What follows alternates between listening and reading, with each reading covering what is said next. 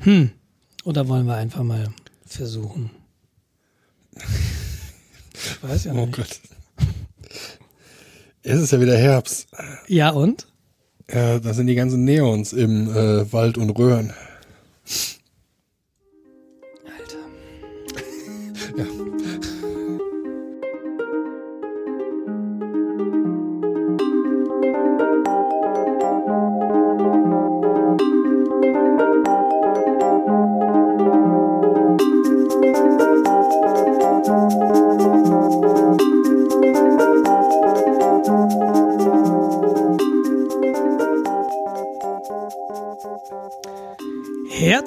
Willkommen zur 34. Folge von Retalk oder zur 35. je nachdem, wie man zählt. Mit Jens. Und Nils. Wir, wir haben Sonntagabend und der Jens hat, glaube ich, eine Flasche Whisky neben sich stehen. Ja, also ich möchte mich jetzt schon mal ein bisschen entschuldigen. Das aber ist gut. Das ist gut. Also das, nicht, dass du dich jetzt schon entschuldigst, aber äh, ich finde das schön, dass du, dass du trinkst. Ja, finde ich jetzt auch gerade sehr, sehr gut. Und dass das äh, ver, verspricht, diesem Podcast eine etwas fröhliche Atmosphäre zu geben. Im Übrigen, ich komme gerade von einer Geburtstagsfeier, auf der mir, auf der mir jemand gesagt hat, er würde so gern unseren Podcast hören, aber die Folgen seien ihm viel zu lang. Hast du ihm gesagt, dass man das nicht an einem Stück hören sollte, ich schon ihm, aus gesundheitlichen Gründen? Ich habe ihm auch gesagt, dass wir Kapitelmarken haben. Aber der hat auch zwei Kinder und ich, ja, ich bin mir nicht so sicher. Also ja. Er kann das natürlich den Kindern abends vorspielen, so als Hörspiel. Sie lernen viele neue Sachen. Ja, das stimmt. Ja, ja. Aber, ähm, wo wir jetzt schon erwähnen, dass ich äh, mich in Anführungszeichen gerade betrinke, es ist eine Menge Alkohol, die ich mir eingeschüttet habe. Die du, die du in dich schon reingeschüttet hast oder die du in Nee, noch gar nicht. Ich habe, tatsächlich erst, ich habe tatsächlich äh, gewartet, bis mir angefangen äh, aufzunehmen. Beziehungsweise 20 äh, Sekunden vorher habe ich schon angefangen, weil du mich jetzt gerade mit der Aufnahme doch ein bisschen überrascht hattest.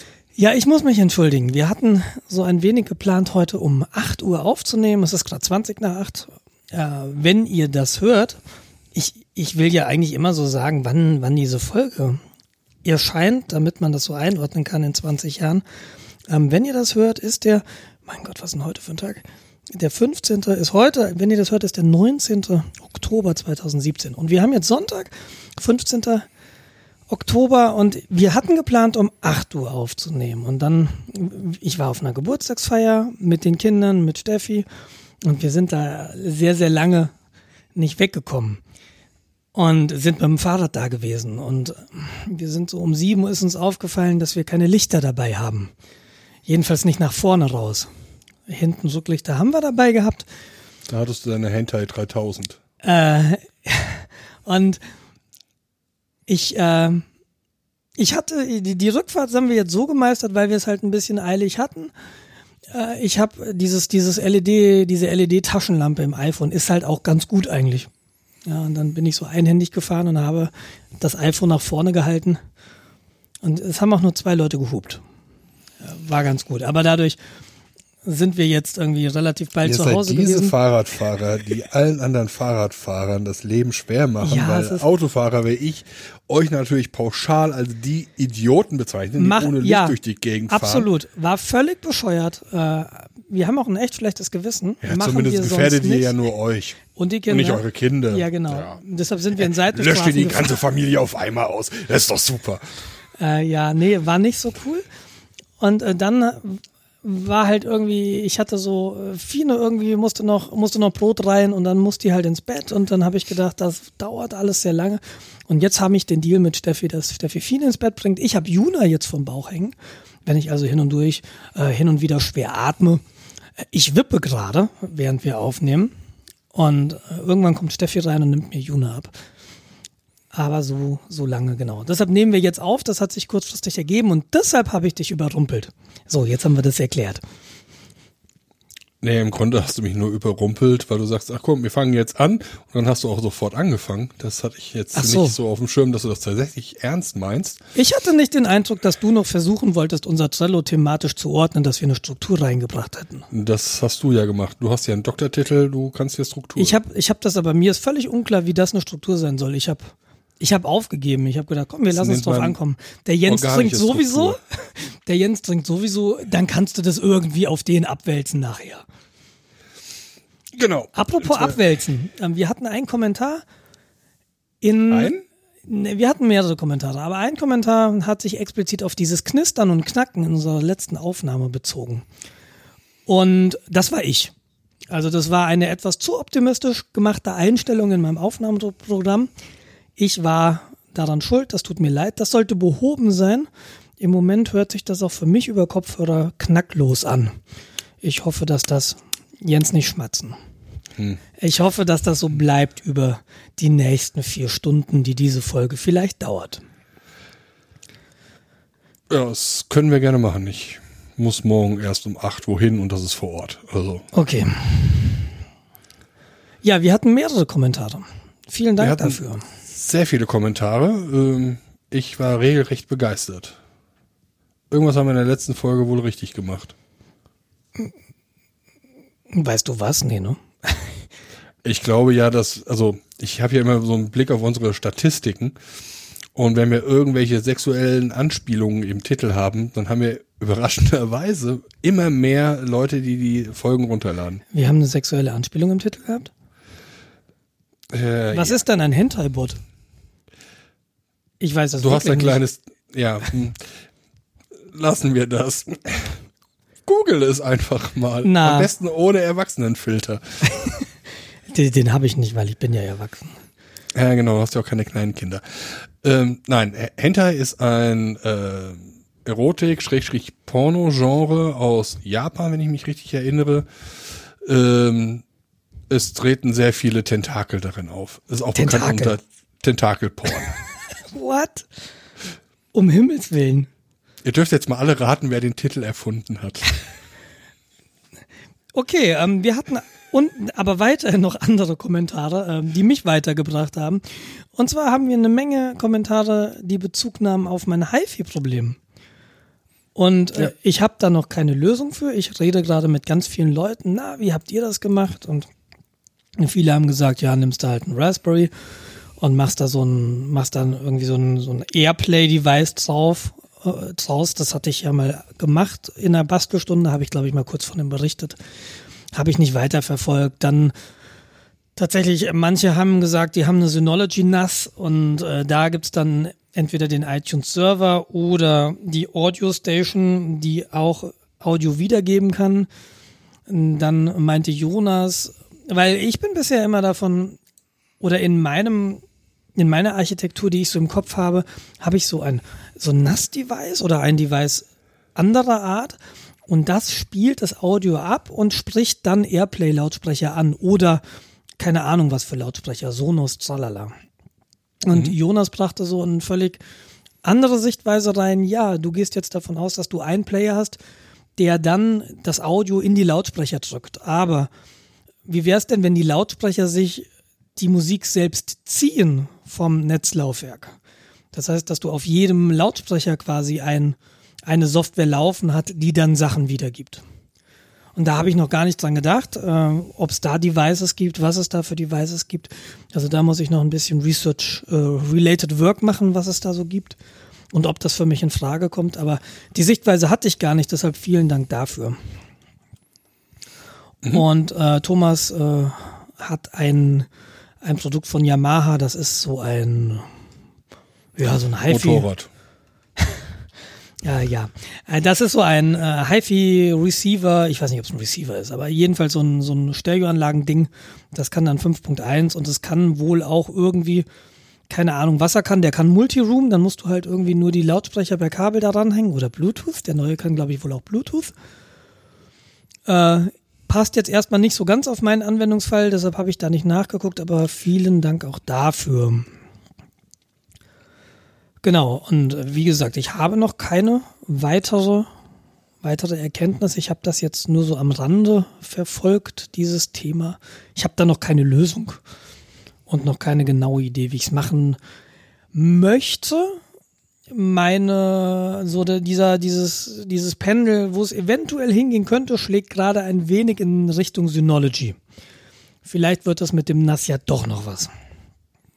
Mhm. Und dann wäre das eine naheliegende Lösung. Also mir hat ja ein Vögelchen ins Ohr gezwitschert, dass es in einem Versender im virtuellen Warenkorb bereits schon so ein Nass liegt. In der Tat ist das so. Scheiß Vögelchen, wenn ich das in die Hände kriege. Ähm, es ist so, dass ich mich nicht traue, auf Bestellen zu klicken. Ich, ich habe das da drin liegen. Es ist das NAS, es sind Festplatten und es sind nochmal leisere Lüfter für das NAS, weil die eingebauten Lüfter ein bisschen laut sein sollen. Und ich traue mich einfach nicht, diesen Bestellvorgang abzuschließen. Außerdem bin ich bei so einem Versender, der zwischen 0 Uhr und 6 Uhr morgens versandkostenfrei und ich bin, ich schlafe immer um 23.30 Uhr ein. Das ist auch so ein Grund. Und es ist halt, das Problem ist, das Problem ist, dass es echt teuer ist. Also Synology mhm. hat jetzt vor kurzem ein sehr neues Gerät rausgebracht.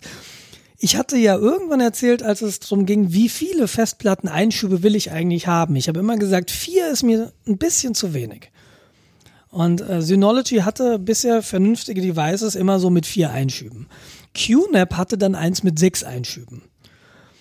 Und äh, jetzt hat Synology auch eins mit sechs Einschüben vorgestellt und das Ding kann ECC-Speicher. Und es kann viel ECC-Speicher. Es mhm. ist aber entsprechend teuer. Und wenn du dann hingehst und sagst, okay, ich möchte dann aber zum Start auch gleich vier Festplatten da drin haben.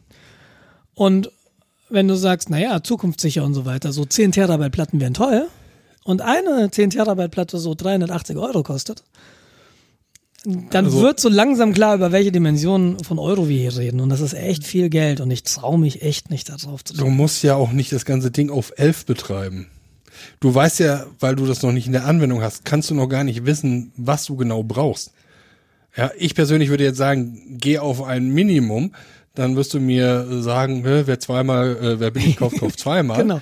Ich kann mir äh, Billiges äh, nicht leisten. Ja. Ja, das ist insofern richtig, aber du kannst dir auch nicht leisten, äh, Sachen zu kaufen, wo du die Erfahrung noch nicht zu hast. Ja, du hast völlig recht, einerseits. Ja. Andererseits würde ich sagen, ich weiß, dass ich das Ding benutzen werde.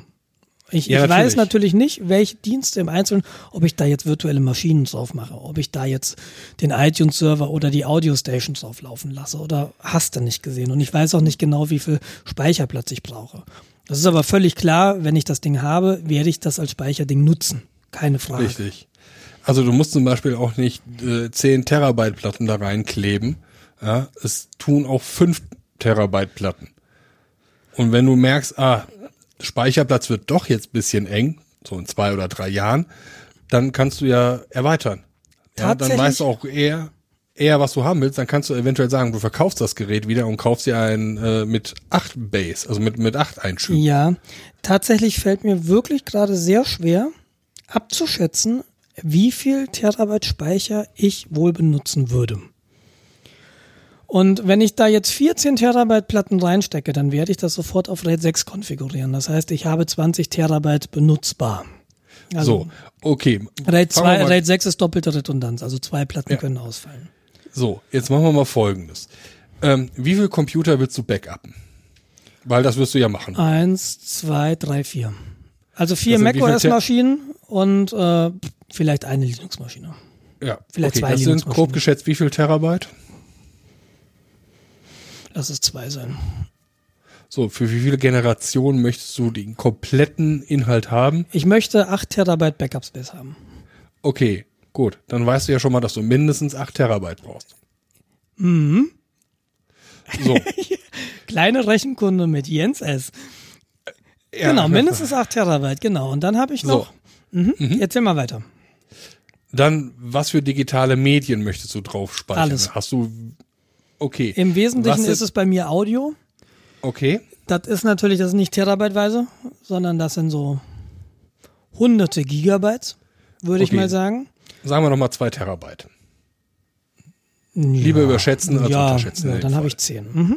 Dann hast du 10, genau. So, dann möchtest du noch deine YouTube-Sachen darauf speichern? Genau, das sind auch nochmal, lass mal zwei sein. Äh, Im Moment ist, es ist ein Terabyte. Ich mache im Moment kein YouTube, aber ich plane eventuell wieder mal was zu probieren. Okay. Sagen wir nochmal 5 Terabyte für potenzielle Videogeschichten. Dann waren wir bei 17, oder? Ja, dann sind wir bei 20. Mhm. Weil 17 eine blöde Zahl ist. ja, okay. So, du hast vier Einschübe, guck mal, kommst du mit 5 Terabyte Platten hin. Nee. Dann habe ich keine Redundanz. Okay.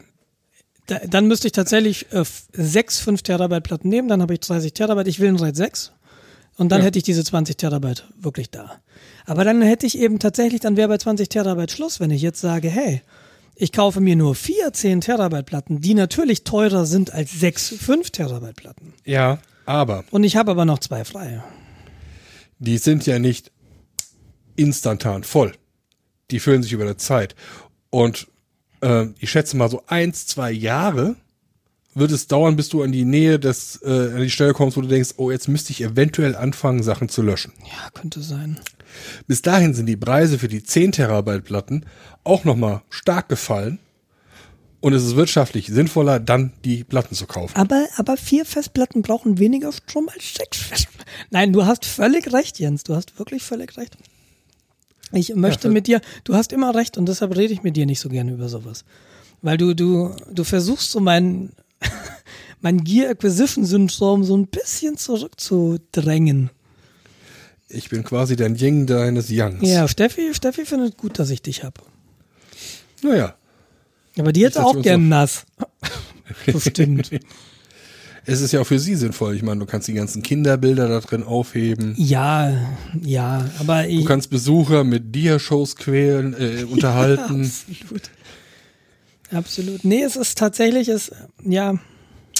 Die andere Sache ist, hast, ist es im Budget drin? Also, ja, also äh, das wäre möglich, das jetzt zu kaufen, ohne dass es besonders wehtut. Äh, natürlich ist es kann man sich schon die, die Sinnhaftigkeit natürlich, über die kann sich ja immer fragen, ist es denn sinnvoll, das zu kaufen? Reicht nicht ein 4-Bay-Gerät? Und äh, sparst halt irgendwie x 100 Euro, die du dann für was anderes ausgeben kannst. So kannst du immer argumentieren. Aber, ja gut, also das Argument, dass du halt da Redundanz drin haben willst, ist ja nicht zu verachten und das ist ja ein wichtiges. Das hätte ich ja bei dem 4-Bay-Gerät, wenn ich da wirklich 10 Terabyte Platten reinschrauben würde und ein RAID 6 fahren würde, hätte ich auch meine 20 Terabyte wäre halt Ende. Ne? Aber da ja, habe ich dann keinen ECC-Speicher und so. Tralala. Genau. Was ich mit diesem Gerät halt machen könnte, weil relativ viel RAM reinpasst, es kommt standardmäßig mit 8, die würde ich auch standardmäßig erstmal drin lassen, weil DDR4 ECC-Speicher SO Bauart ist halt noch relativ teuer. Ähm, da würde ich dann eventuell eine virtuelle Maschine drauf machen. Dann könnte ich nämlich meinen Server hier einmotten. Dann wäre der nur noch virtuell, was für mich völlig in Ordnung wäre weil der nicht groß CPU hat. Das ist einfach eine Maschine, auf die ich mich von außen per SSH einloggen will, weil. Und da läuft ein, ein GitLab läuft da drauf. Und den würde ich halt da hinbringen. Das, das wäre okay. Und ich könnte meine Time Capsule hier abschalten und ich könnte vielleicht auch meine Apple TV abschalten. Eventuell. Müsste ich mal gucken. Ja, musst du ja sowieso bald. Ja, sie läuft ja noch, ne? Und sie, sie kann als Airplay ähm, Abspielgerät dienen. Das heißt, wenn die Musik woanders liegt, kann ich die wunderbar hernehmen, um zu sagen, so und du, ich stream jetzt auf dich und du hängst an der Anlage und da kommt dann die Musik raus. Also sagt, okay. die müsste ich gar nicht einmotten. Aber ich könnte mindestens zwei Geräte hier einmotten, wenn ich so eine NAS kaufen würde. Das sind jetzt zwei Geräte, die nicht so viel Strom brauchen, also darum geht's nicht. Wahrscheinlich würde die NAS mehr brauchen durch die Festplatten und die CPU. Ja, aber das hält sich im Grenzen. Ja. Also du hast sowieso einen relativ geringen Stromverbrauch. Ja, weil du hast ja keinen Fernseher, der 24-7 äh, läuft. Ich habe halt den fetten Mac, ne? Ja, das klar, ist das Einzige, aber ja. vergleich dich mal mit einem normalen Haushalt. Ja, da läuft, laufen zwei Fernseher. Da laufen sowieso die Rechner. Also du hast noch ein bisschen Platz nach oben. Ja, tatsächlich haben wir letztens eine Stromrechnung bekommen und ich war so am Bibbern, weil ich habe den Mac ja jetzt äh, über ein Jahr und äh, benutze ihn auch eigentlich regelmäßig. Und wir haben tatsächlich gar nicht so viel nachzahlen müssen. Das waren im Bereich 20, 30 Euro.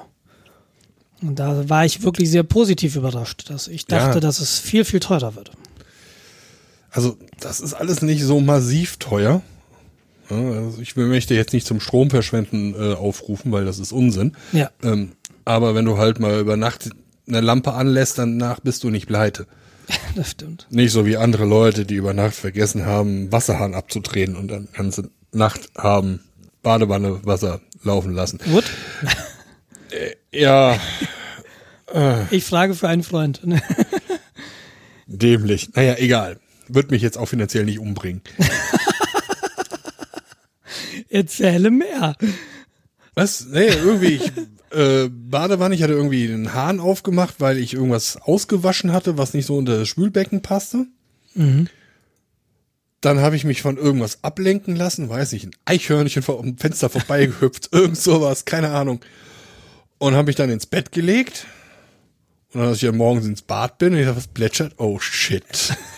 Oh wei. Ich bin mal Äh, gespannt. ja. Das Ja. tut den Leitungen auch mal gut. Ja, sind die mal sauber. durch- Sind die mal Genau. sauber.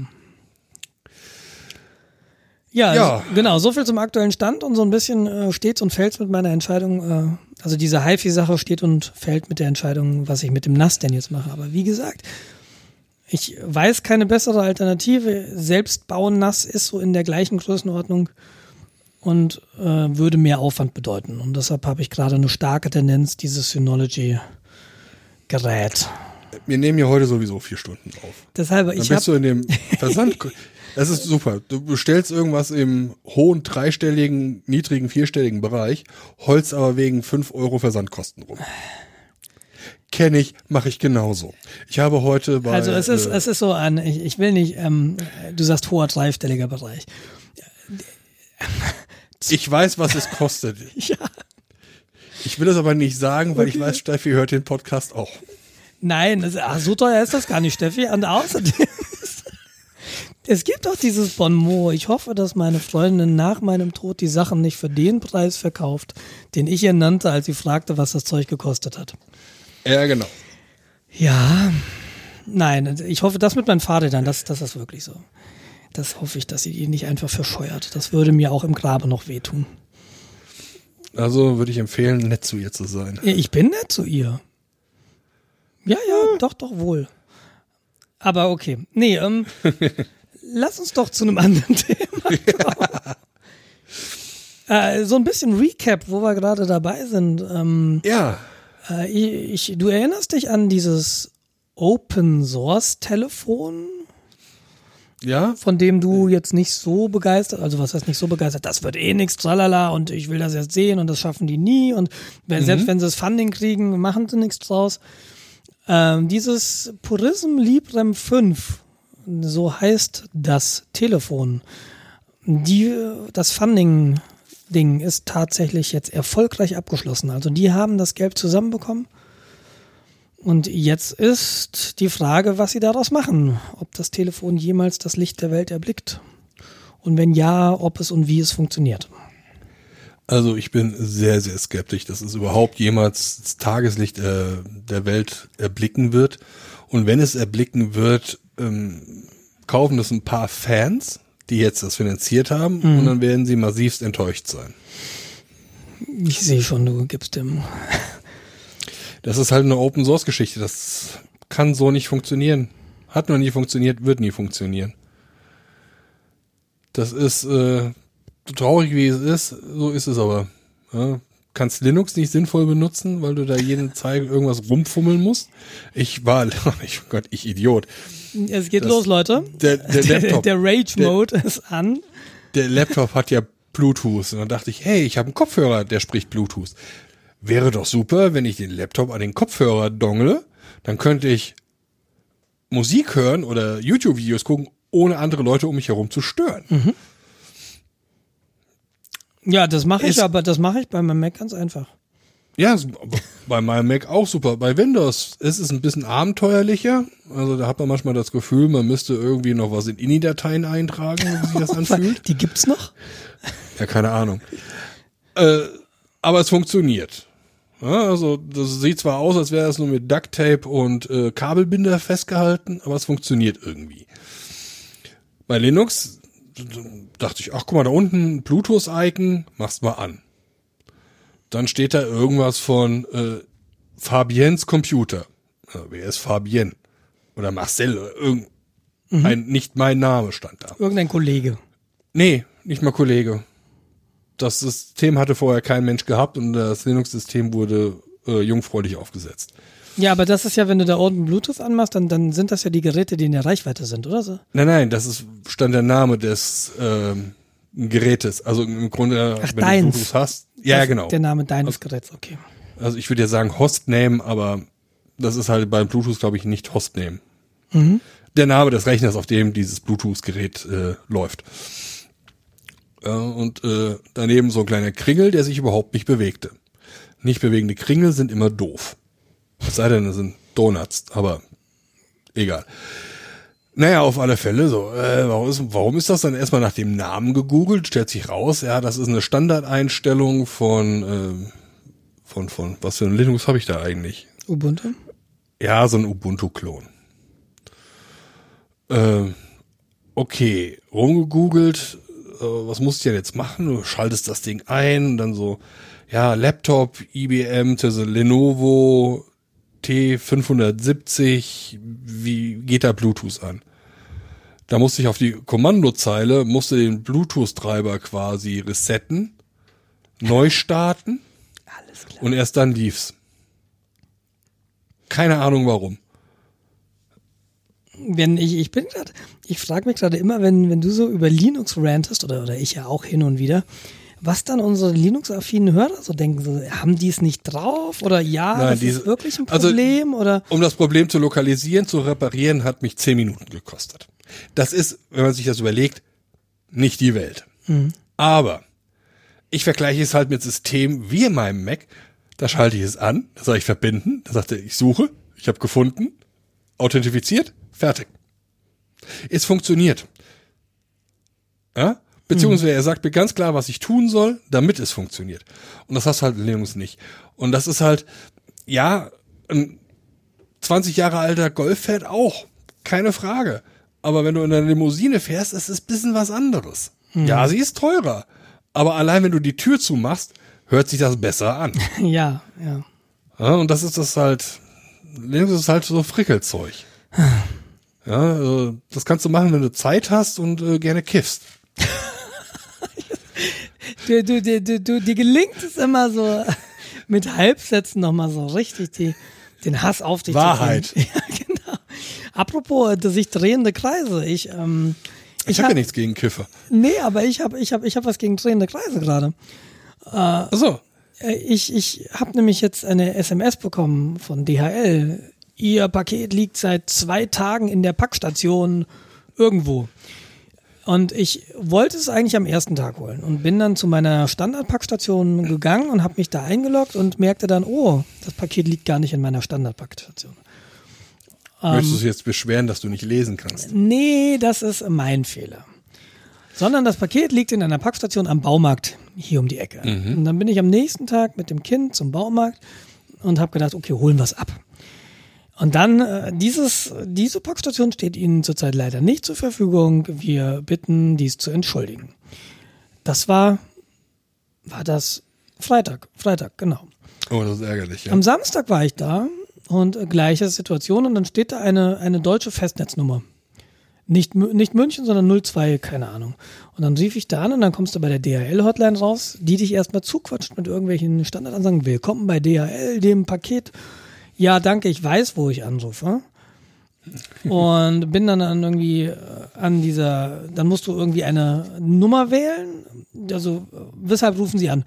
Brief oder Paket oder Packstation? Und dann sage ich Packstation. Und äh, dann kommt da noch ein, ein, Kundenberater nach einer Minute in der Warteschleife. Das ging wirklich schnell, muss man sagen.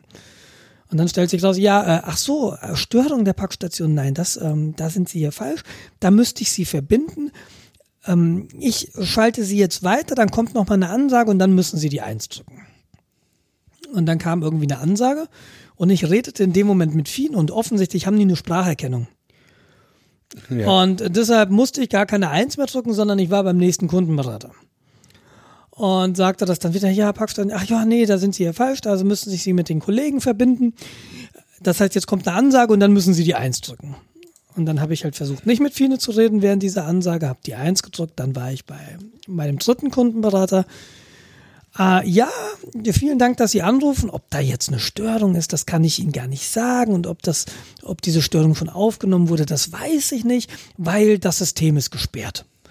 Aber Sie können ja heute später nochmal anrufen. Wir sind bis 20 Uhr da und dann kann ich Ihnen sagen, ob das Ticket schon offen ist. Und dann denke ich mir so leid. Die Dinger verschicken SMS. Ihr werdet ja wohl selbst merken, wenn das Teil im Wartungszustand ist. Und dann war ich heute Morgen nochmal da, also Sonntagmorgen nochmal da. Immer noch nichts. Und jetzt bin ich mal gespannt, ähm, wann ich da komme, wie viel SMS ich noch bekomme oder ob dann das Paket direkt zurückgeht, weil ich es einfach nicht binnen zehn Tage holen konnte. Kann ich ja. Ein, eine, SMS kriegst, eine SMS kriegst du noch, glaube Ja, die sollen sich mal beschweren, die Arschlöcher. So nach dem Motto, ja, die schicken zur Backstelle und lassen es dann ewig dran liegen, so, sie, wir nehmen ihnen die Freischaltung weg, ne? Bin gespannt, was da noch kommt. Es liegt ein Handmixer drin. Und den hätte ich heute sehr, sehr gut gebrauchen können. Ich habe nämlich heute Müsli-Riegel selbst gemacht. Ah. Ja. Aber bevor du jetzt über die Müsli-Regel sprichst, ja. muss ich mal ganz kurz zu, der, äh, zu deiner Odyssee mit der DHL, also mit der Packstation, äh, noch was sagen, weil äh, sonst lässt du mich ja nicht reinsprechen. Haben sie dich nach dem Pas Pas Passagierschein, Passierschein, Passierschein A38 Nein, gefragt? Haben sie nicht. Ach, schade. Ich weiß schon, warum ich dich nicht reinsprechen lasse. Jedenfalls diese Müsli-Riegel. Du hast Müsli-Riegel gemacht. Okay, erzähl ich mal. Müsli-Riegel gemacht. Mein, mein Problem ist im Büro. Ich, ähm, wenn ich im Büro sitze, nach dem Mittagessen, früh nachmittags habe ich nochmal Hunger. Und dann habe ich das Problem, was esse ich? Und bei uns draußen auf dem Forschungscampus gibt es kurioserweise nicht sowas wie ein Gemüseladen oder Supermarkt, wo man mal so Nüsse kaufen könnte. Es gibt äh, Automaten, in denen du Müsli, äh, nicht Müsli-Riegel, sondern Schokoriegel kaufen kannst. Da sind dann auch Gummibärchen drin und so weiter. Also diese mhm. Art von Lebensmittel kann man da kaufen. Oder eben auch äh, belegte Brote oder, oder Brötchen. Aber sowas für zwischendurch, so Knabbereien will ich es mal nennen, äh, die nicht so ganz ungesund sind, die musst du dir dann halt von zu Hause mitbringen. Und ich bin jemand, ich, das ist immer so schwierig. Immer wenn wir samstags einkaufen gehen, dann fragt Steffi, so was essen wir denn dieses Wochenende? Und das ist eigentlich so eine Frage, über die will ich gar nicht nachdenken, bis zu dem Zeitpunkt, an dem ich Hunger habe. Das ist dann ganz furchtbar blöd, wenn ja. ich dann Hunger habe auf was, was wir dann nicht im Haus haben. Deshalb ist ja diese vorausschauende, äh, vorausschauende Herangehensweise durchaus eine positive. Und ich habe jetzt seit zwei Wochen angefangen, äh, Dinge zu kaufen, die ich mir dann ins Büro lege und die dann eine Woche reichen. Zum Beispiel Studentenfutter, zum Beispiel irgendwelche Nussmischungen oder so. Und ja, eine Packung Snickers. eine Packung Snickers. Genau, eben nicht. Also die kriege ich nämlich da am Automaten und diese Automaten sind auf Steuer ganz schön teuer sogar. Ja, deshalb selbst hinlegen. Und dann ein Freund von mir, der hat irgendwann mal gesagt, er hätte sich Müsli-Riegel selbst gemacht und die wären auch eigentlich ganz lecker. Und irgendwie bin ich gestern drauf gekommen. Genau, wir sind gestern drauf gekommen, weil haben so ein bisschen drüber geredet, dass ich mehr Sport machen muss. Auch oder auch wieder will natürlich, um dehnbar und gesünder ernähren und all dieser ganze Krempel. Das ist so ein Thema, was mich doch hin und wieder mal beschäftigt. Und da fiel mir das ein und dann dachte ich so, hm, ja, Müsli-Riegel selbst machen, das wäre mal was. Und dann Steffi natürlich sofort Laptop auf, äh, pass mal auf, ich suche dir mal ein Rezept, weil wir haben so ein paar Sachen zu Hause, die mal weg müssen. Und dann hatte sie mir ein Rezept rausgesucht und das habe ich heute Morgen gemacht. Das ist im Wesentlichen äh, besteht aus Haferflocken, die du vorher in der Pfanne anröstest und das gleiche machst du mit Nüssen, also die musst du erst mhm. klein hacken, da haben wir so ein, so ein Nusshack-Dingens für unseren Pürierstab. Ich weiß, da steckst du oben drauf und unten hast du dann so ein Gefäß, in dem sich dann Messer drehen. Mhm. Das machst du mit Nüssen, äh, die röstest du dann in der, in der Pfanne an, ohne Fett. Ähm, das gleiche machst du mit Haferflocken und dann hast du auch noch Trockenfrüchte. Da hatten wir jetzt nur die Hälfte. Es, Im Rezept standen 200 Gramm und ich habe jetzt irgendwie, nee, nicht die Hälfte, ich habe 70 Gramm oder so gefunden bei uns in den Schränken. Und die habe ich dann einfach mal gehäckselt. Zwischen den Sofaritzen. und dann noch ein bisschen äh, Kokosflocken dazu reingemacht. Und ähm, dann kommt noch Butter und Honig. Ja. Mhm. so als Masse zusammen da rein und noch ein Eiweiß. Okay, und, das ist Bindung. Okay. Genau, und das Ganze mixte dir dann halt eben zusammen und dann kommt das 25 Minuten in den Backofen. Und das geht eigentlich von dem Aufwand her. Also es ist ein bisschen mit dem Rösten und so weiter. Das Zusammenmixen ist nicht so das große Problem und dann noch 25 Minuten backen, das ist super. Und ich muss sagen, ich habe noch ein bisschen gesüßt mit Agavendicksaft. Also mhm. auch kein, jetzt nicht so Industriezucker. Und äh, ich muss schon sagen, das war so Pi mal Daumen, stand nicht im Rezept, aber ich habe ganz gut getroffen. Also die, die Riegel schmecken tatsächlich ganz super. Und ich habe jetzt zwölf Riegel und die bringen mhm. mich jetzt sicherlich durch die Woche. Also die sind nicht nur für mich alleine, da kann Steffi auch mal was essen. Und das ist sowas für so zwischendurch. Wenn ich so eine Packung Studentenfutter gegessen habe aus dem Bioladen, also bei uns hier im Bioladen, die haben so eine Sorte Studentenfutter. Mhm. Aber der hat so einen komischen Beigeschmack. So nach einer Tüte ist mir dann ja, doch eher muss schlecht. Ja, klar sein. Das war ein Bioladen. Die haben alle einen komischen alles muffig. Ich würde jetzt gern wieder reden, aber gleiches gilt natürlich auch für, die, für Bio, ähm, Bio, wie heißen die, Gummibärchen, die dann auch vegetarisch sind. Die ja, die haben halt, ja aus Agar-Agar. Die haben so also eine komische Konsistenz halt. Mhm. Und es schmeckt halt auch eher so semi. Ja, das sind die aus, äh, also normale Gummibärchen sind aus Gelatine. Gelatine ist ein Tierprodukt, wissen relativ wenige Leute. Äh, Wissen das wenige? Weiß ich gar nicht. Weil, also, Aber ich glaube, mir war auch lange tatsächlich nicht bewusst, dass äh, wo überall Gelatine drin ist. Gelatine ist in vielen Sachen drin. Richtig. M&M's. M&M's auch, siehst du? Das wusste ich gar nicht. Ich meine in der Klausur. Mhm. Aber äh, das ist jetzt absolutes äh, Internetwissen. Also das habe ich mir gerade aus dem Popo gezogen.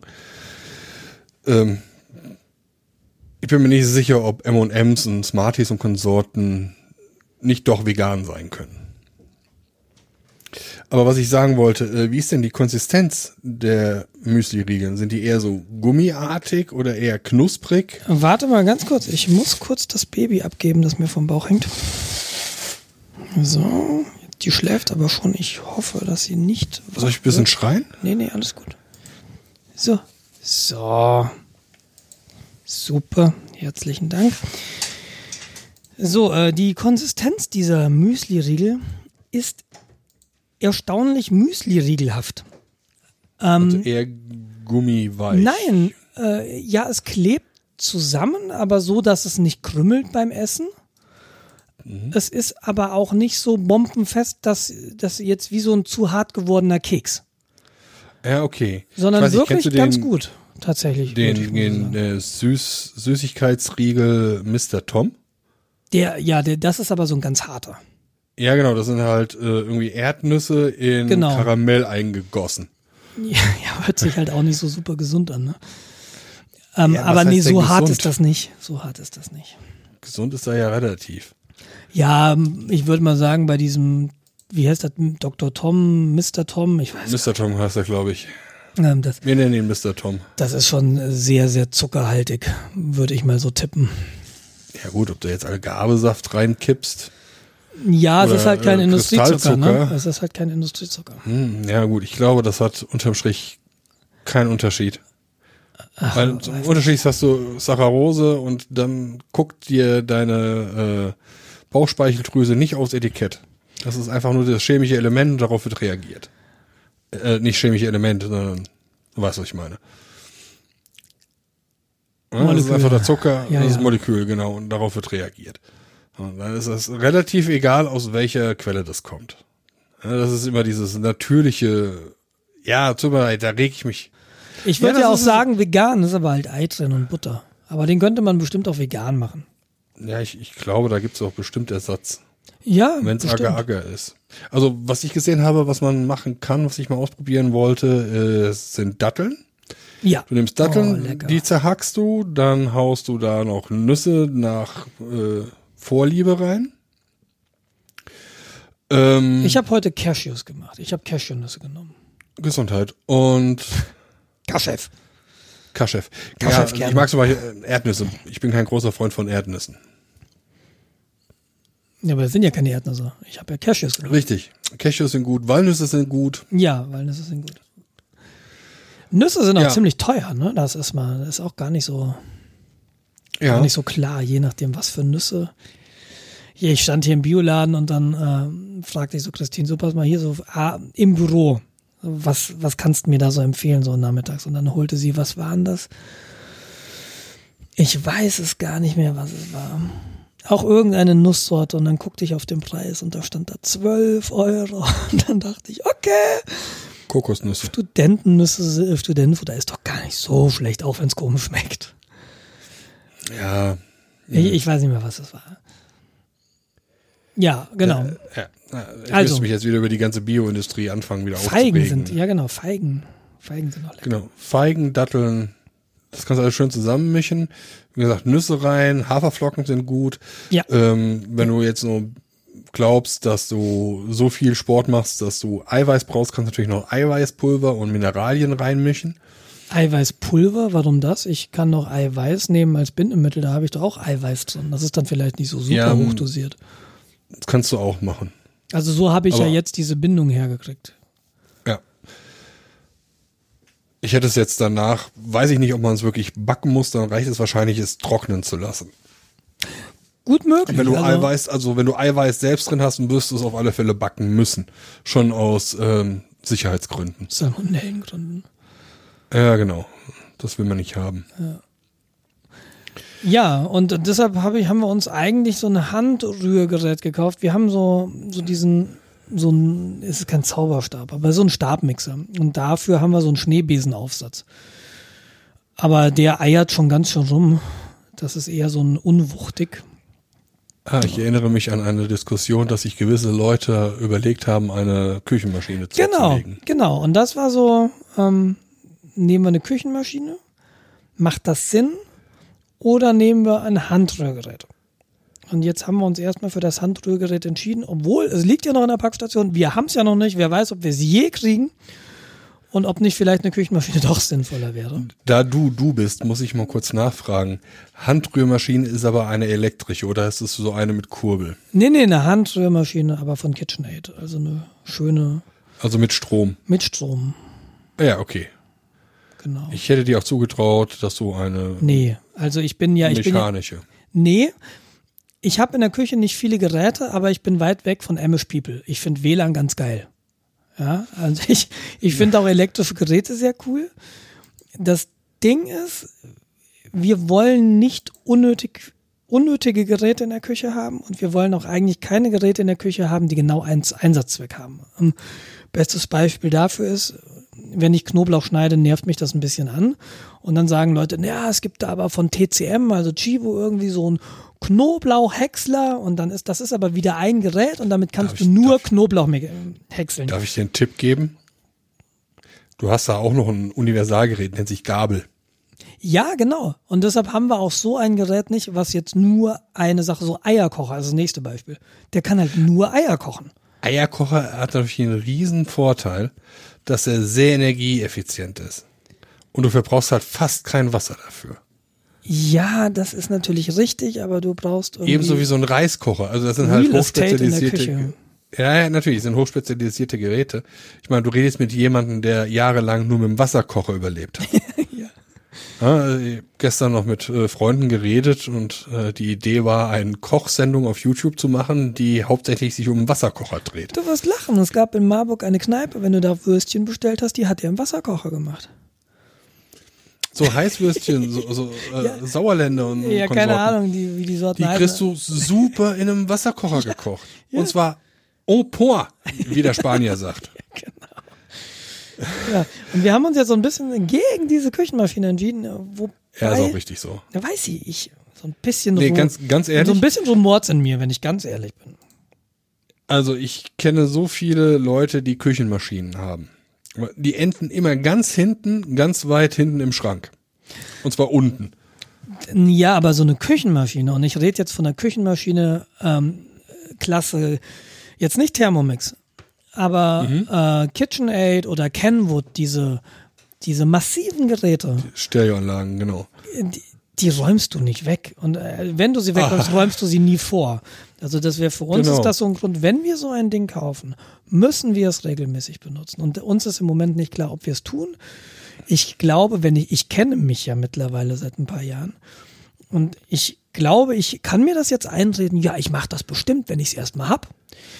Die Erfahrung aus der Vergangenheit zeigt aber, dass das nie passiert ist. Egal jetzt bei anderen Dingen. Ich habe mir eine GPS-Armbanduhr gekauft, weil ich dachte, dann kann ich mich zum Laufen motivieren. Und das hat dreimal funktioniert. Mhm. Weißt du, so Sachen, das ist schon viele Jahre her. Und das wiederholt sich. Das ist ein Muster, das mir nicht fremd ist. Naja, und deshalb keine Küchenmaschine. Wobei, ähm, heute waren wir halt bei jemandem auf dem Geburtstag, der unglaublich gern kocht und gut kocht. Und heute hat er Tartlets gemacht, so kleine Küchlein, alles super. Und da hat Steffi sich nochmal mit ihm über Küchenmaschinen unterhalten und er hat auch eine. Aber ich glaube, er war da auch ein bisschen skeptisch, ob wir eine bräuchten. Das ist eigentlich schade. Also ich hätte eigentlich gern eine, aber ich, ich weiß eigentlich auch, dass es keinen Sinn macht. Also, was ich jetzt so in den letzten Jahr quasi gelernt habe, ist, ähm, versuch erstmal mit den Werkzeugen umzukommen, mit denen du. Die versuch du mal mit den Werkzeugen umzukommen. Kein Thema. Ja, ich äh, habe hier einen Häcksler. genau. Äh, versuch erstmal damit das Problem zu lösen. Ja. Und wenn du das Problem das nächste Mal hast und das übernächste Mal, dann kannst du dir überlegen, eine Anführungszeichen spezialisierte Maschine zuzulegen. Was mir heute tatsächlich aufgefallen ist, ähm, ich habe einen, diesen, dieser Stabmixer, ich habe, das war Weihnachten, und da habe ich Nüsse ganz, ganz klein gehäckselt mit diesem, mit diesem Mixgerät, das von diesem Rührstab angetrieben wird. Und mhm. dabei habe ich einen Rührstab verloren. Der ist einfach kaputt gegangen, weil es, wenn du viele Nüsse das halt häckselst. Gefallen. nee, wenn du viele Nüsse häckselst, das gibt so eine zähe Pump und irgendwann ist der Motor durch. Die mhm. sind also nicht dauerlastfest. Und ähm, heute hatte ich, ich habe ja erzählt, ich habe so, wir haben so einen Schneebesenaufsatz, mit dem ich auch rühre, so Massen, so Teige, wenn ich sie mache. Und heute war da auch schon wieder sehr, sehr am Keuchen. Weil diese, diese ganze klebrige Pampe, das ist schon schwierig. Ich glaube, dass das ein Handrührgerät viel besser hinbekommt als unser Stabmixer, den wir jetzt haben. Aber das wäre natürlich für so eine Küchenmaschine ein leichtes. Also die sind, die können halt, ne? Das ist ja, so, wie so ein Kind, das seit, das seit Geburt rührt. Das kann halt mit ja. 30 rühren. Aber da gilt es, du wirst jetzt wundern, dass ich das sage, da gilt Preis gleich Qualität. Das ist tatsächlich so. Genau. Und deshalb glaube ich auch, diese Investition, die jetzt im mittleren zweistelligen Bereich liegen würde für so eine gute Küchenmaschine, ja. die, ha die hast du auch in 20 Jahren noch, die Maschine. Deshalb mhm. habe ich da nicht so viel Hemmungen, so viel Geld auszugeben. Ja. Also gerade wenn du wirklich ähm, zähe Teige, so Hefeteige und ähnliches damit machen willst. Das sagte Marc heute auch, wenn du viel Hefeteig machst, ist das super. Aber in ja. meinem Fall Waffelteig. Ja, oder um Himmels Willen, da kannst du mit einem normalen Schneebesen. Ja, ich habe mir jetzt aber vorgenommen, dass ich jede Woche Müsli-Riegel machen möchte. Gut, nein, das ist ja. wieder der Herr Fallenbeck. Einmal hat das gemacht, schmeckt jetzt ganz, schmeckt jetzt nicht schlecht. Jetzt will er es jede Woche machen. Mal sehen, wie ja, lange die Motivation die mit, die Schokomüsli-Riegel müssen noch kommen? Reizt mich gar nicht so, tatsächlich. Reizt mich äh, wirklich nicht so. Ja, äh, kann ja nicht jeder perfekt sein. Aber wahrscheinlich wird es halt irgendwann so aus Variationen, so jetzt habe ich das schon äh, von viele, nur Nüsse, mal was anderes. Kann schon sein, dass das irgendwann kommt. Wobei ich jetzt gerade denke, das ist jetzt nichts für dich, aber so ein Müsli-Riegel mit Bacon. Ja, hm. hau rein. So ein Low-Carb-Ding. Hm. Gibt bestimmt auch. Ja, ich, ich habe, diese oder letzte Woche bin ich auf einen, auf einen Artikel gestoßen in irgendeinem Radfahrermagazin und da ging eine Reportage über einen Wiener, über eine Wiener Frau, die jetzt angefangen hat, ihre Müsli-Riegel im Internet zu verkaufen. Die hat auch irgendwann gedacht, ja, dieser ganze Processed Food und wenn ich halt Fahrrad fahre, dann habe ich auch immer so Energiegels in, in der Trikottasche und sie hatte auf sowas keine Lust mehr und dachte sich, na, das kann ich jetzt irgendwie aber auch selbst machen. Und ähm, hat dann angefangen, Müsli-Riegel selbst zu machen und die verkauft sie jetzt übers Internet. Finde ich eine nette Sache und vielleicht ist das gerade so, das hat mich dann heute dann oder gestern auf die ja. Idee gebracht. Ja, ich versuch's einfach mal. Wir haben ja die Zutaten. Es kostet mich ja nichts, außer jetzt mal ein bisschen Zeit. Oh, fuck. Äh, ja. Hä? Es ist ja heute sehr geiles Wetter. Ergo, Jens hat die Fenster offen. Es ist jetzt aber dunkel. Mir ist gerade eine Motte ins Gesicht gefallen. Aber ist egal. Weitermachen. Weitermachen. Ja, so viel zu den Müsli-Riegeln und ähm, zu meiner Packstation. Wir kamen drum über drehende, drehende Kreise und Donuts. Ja, du müsstest ja in der Lage sein, jetzt äh, zwei oder drei von so Küchenmaschinen auch einfach mal so nebenbei zu kaufen. Weil mir ist über verschwung, verschwungene Pfade äh, ein brauner Umschlag zugesteckt worden. Über dessen Inhalt wir nicht reden dürfen. Ja, genau. Das Interessante ist ja, ich könnte mir das jetzt kaufen. Jens, ich habe diesen Umschlag nie gesehen. Und du hast auch mit mir nicht über den Inhalt geredet. Ja, hat auch nicht. Also, also aber vielleicht magst du ja wissen. bei Amazon. Pass auf, ich mach kurz was auf meine Wunschliste und du drückst dann kurz bestellen. Nee, da hat uns einer wirklich äh, ein bisschen Trinkgeld um rüberkommen lassen. Ja, herzlichen Dank. Ist schon weg? Also. ja. ja. Macht nix. Macht nix. Ist es okay. Ist okay.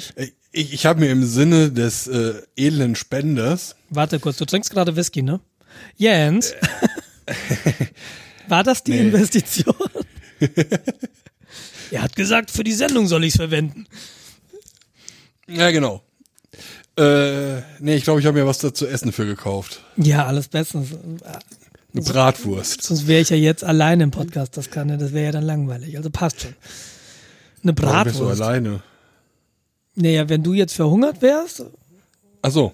Deshalb, okay. das war schon quasi in die Sendung investiert. Du, du weißt schon, dass ich, dass ich mehrere Monate brauchen würde, um zu verhungern. Ja, ich weiß ja nicht. Nee, weiß ich nicht. Aber du also, machst doch jetzt Sport.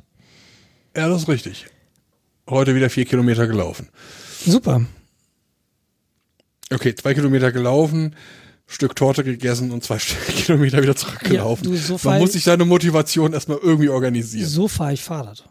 Ja, also, ja, also ich fahre. Alle, alle zwei Kilometer ein Stück Torte. Ja, ich fahre hier von hier nach Holzkirchen an Kirchsee und dann irgendwie, da gibt's dann ähm, nicht nur die, die Bergkirschknödel, sondern es gibt dann als Nachtisch auch, äh, und oh, das ist so lecker.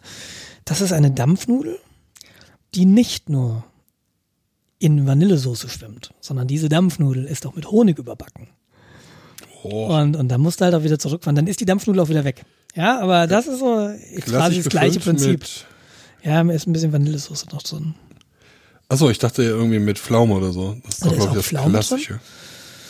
Könnte sein. Ich würde vorschlagen, wenn du mal hier bist, es ist nämlich so, jetzt auch die, jetzt ist doch wieder diese Podcasting-Konferenz. Kommst du mal vorbei Ende des Monats? Wir gehen nicht zur Konferenz, wir gehen Dampfnudel essen. Nee, äh. Schade. Nicht im Budget drin. Ich muss Geld zurückhalten, weil ich nächstes Jahr im August nach Schottland will. Cool.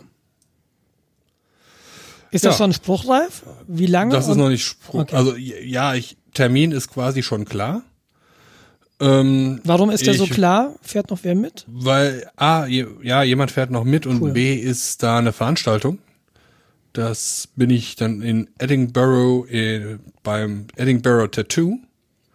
Das ist so Militärmarschmusik. Nein, ich lasse mich nicht tätowieren. Nee, genau, Obwohl, wollte ich ja, wer weiß. Wollte ich ja, wollte ich ja, muss, wollte ich ja erzählen. Der, der Jens erzählt mir das so in einem Chat, dass er dahin will.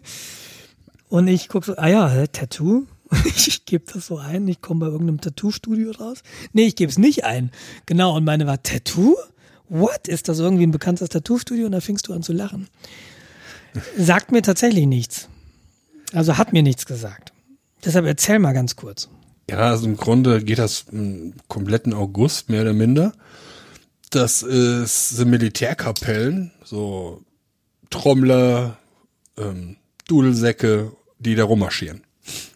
Das ist ein super Spektakel, ist eher in einer historischen Kulisse, ja. Und ist halt so Kultur. Da dachte ich mir echt, tu mir jetzt mal Urlaub endlich mal an Geld dafür müsste ich zu dem Zeitpunkt haben. Und äh, ja, dann fahre ich noch mit dem ehemaligen Arbeitskollegen, schräg, schräg ehemaligen Chef, ähm, dahin und dann gucken wir uns das an für zwei Tage und fahren dann drei oder vier Tage durch Schottland. Ja, super, das klingt toll. Das hört sich, ja, na, mal gucken. Mal gespannt. Das klingt toll. Also Ansonsten, dieses, dieses Marschdingen, das würde mich jetzt nicht so reizen, aber Schottland, das würde mich schon sehr reizen. Also guck dir die Sachen mal auf YouTube an. Genau, habe ich noch nicht gemacht. Könnte ich vielleicht. Ähm, das ist super beeindruckend. Die Koordination, die die haben, die Leute, irre. kannst du gar nicht vorstellen, wie lange die dafür trainiert haben. Naja. Du wirst berichten, wenn du dahin ja, fährst. Genau. Aber Kultur? Ähm, du hast Nüsse gebacken, ich war im Museum. Beziehungsweise. Im Nussmuseum. Nee, ich war mal in Köln im Schokoladenmuseum. Ne? Das, das ist nicht so berühmt. Seid doch gar nicht. Hm? Seid doch gar nicht, dass das berühmt ist, aber ich glaube, das ist schon berühmt, oder? Ja, also berühmt im Sinne von, es ist bekannt, ja. Ähm, man muss da unbedingt hin. Ach so, berühmt. Ach so berühmt. Nein. Ach so, ja. Hm. Ja. Das ist alles, hm, ja, gut. Und du warst im? Heinz-Nixdorf Forum. Ah, cool. Da würde ich auch gerne mal hin. Nach eigener Aussage Deutschland größtes Computermuseum. Das ist super.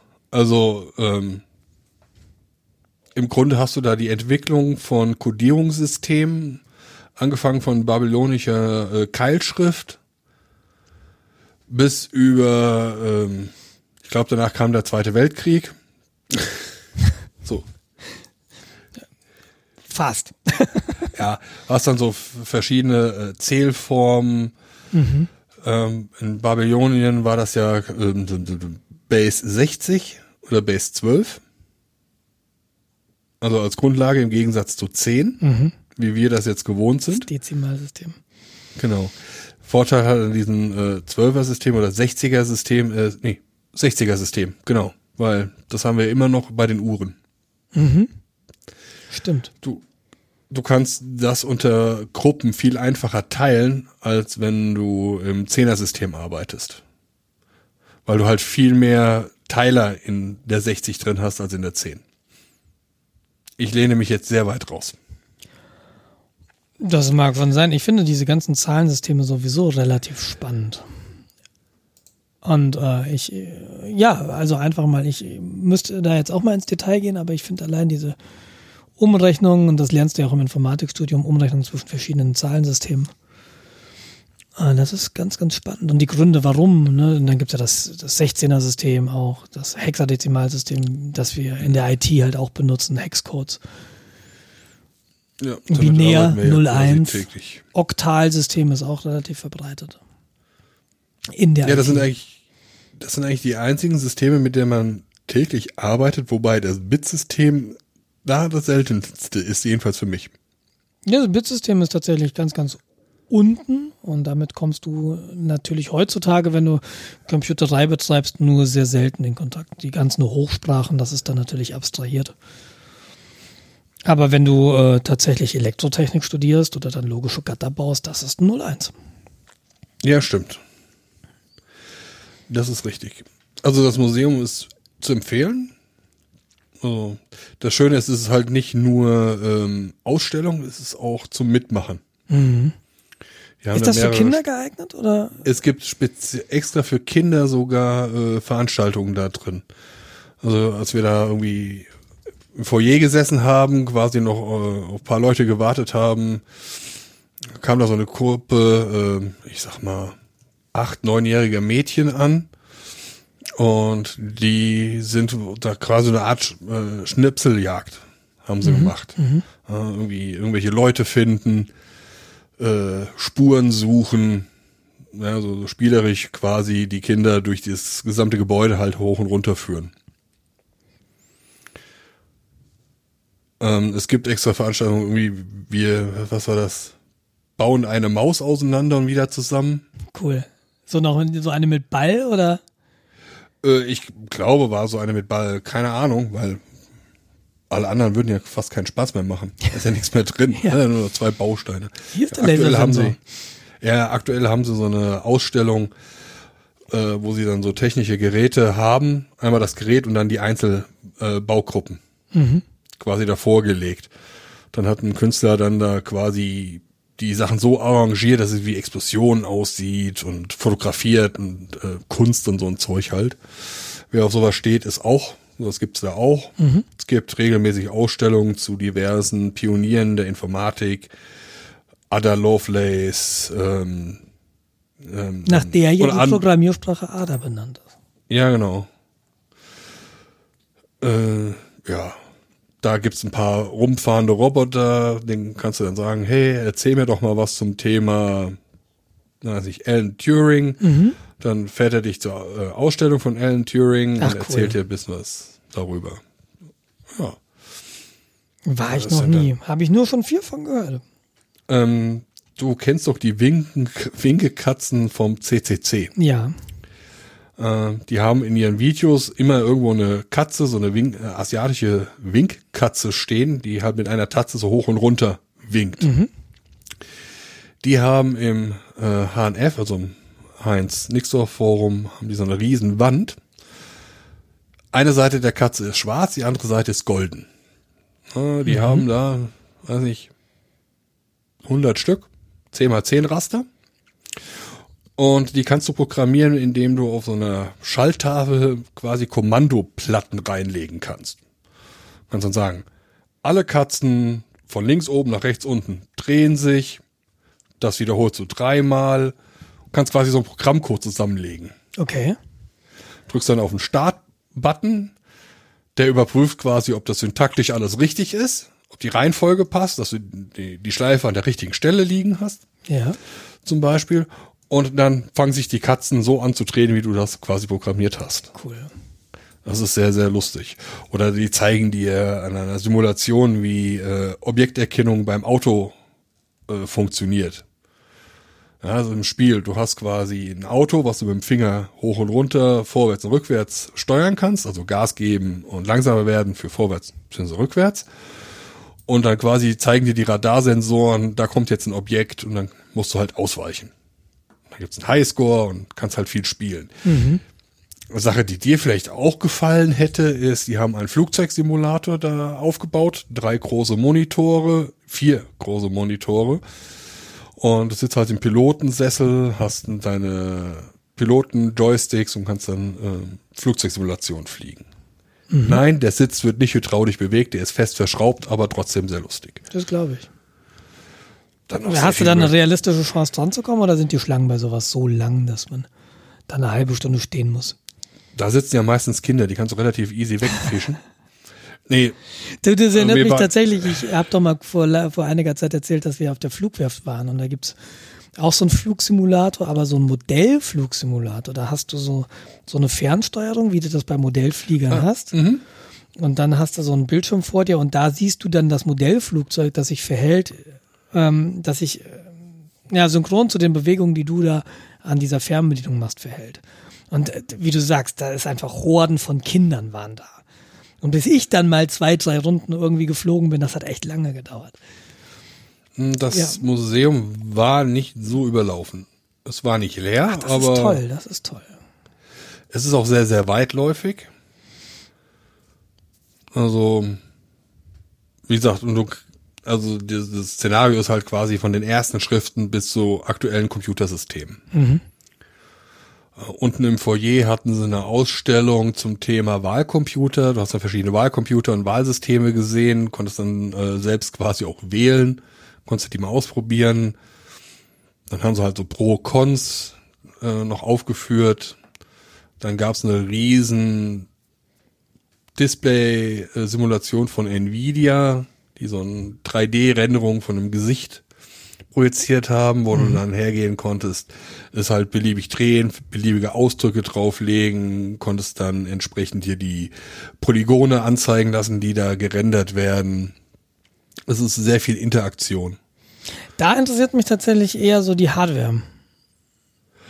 Ja, das war dann irgendwie TI, Nvidia Grafikkarten, i7 Prozessor, ja, wir haben. Das ist jetzt nicht so wirklich spannend aus meiner Sicht. Ja, das war halt normale Gamer-Hardware. Ja, es ist, ich finde es aber relativ beeindruckend irgendwie. Wir haben im, im LRZ so eine Cave, heißt das. Das ist ein Raum, in, in den du reingehst, der auf einer Seite keine Wand hat. Und dann hat er natürlich einen Boden, dann hat er drei Wände und eine Decke.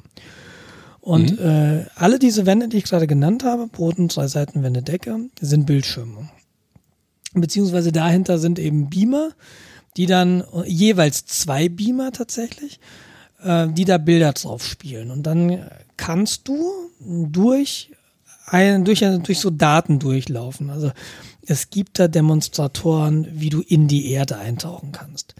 Ähm, das Ding ist mhm. gekoppelt mit, du hast eine, eine Brille auf, diese Brille ähm, ist von dem Computersystem im Raum erkennbar, wohin sie guckt und na, in welchem Winkel du bist, wo sich die Brille befindet. Und dann kannst du so in die Erde reintauchen, über die Erde fliegen, du kannst irgendwie durch, durch Täler hindurchgehen. Äh, letztens haben da Studenten ein Experiment gemacht, was findest du an einer Kuh interessant? Also sie haben da eine Kuh in den Raum gestellt, eine 2D-Kuh, und du solltest anmalen, welche Stellen, wo du hinguckst. Mhm. Und dann malst du halt irgendwie den Schwanz an und die Nase und so weiter. Und den Euter. Interessant, du hast nicht, genau. Okay.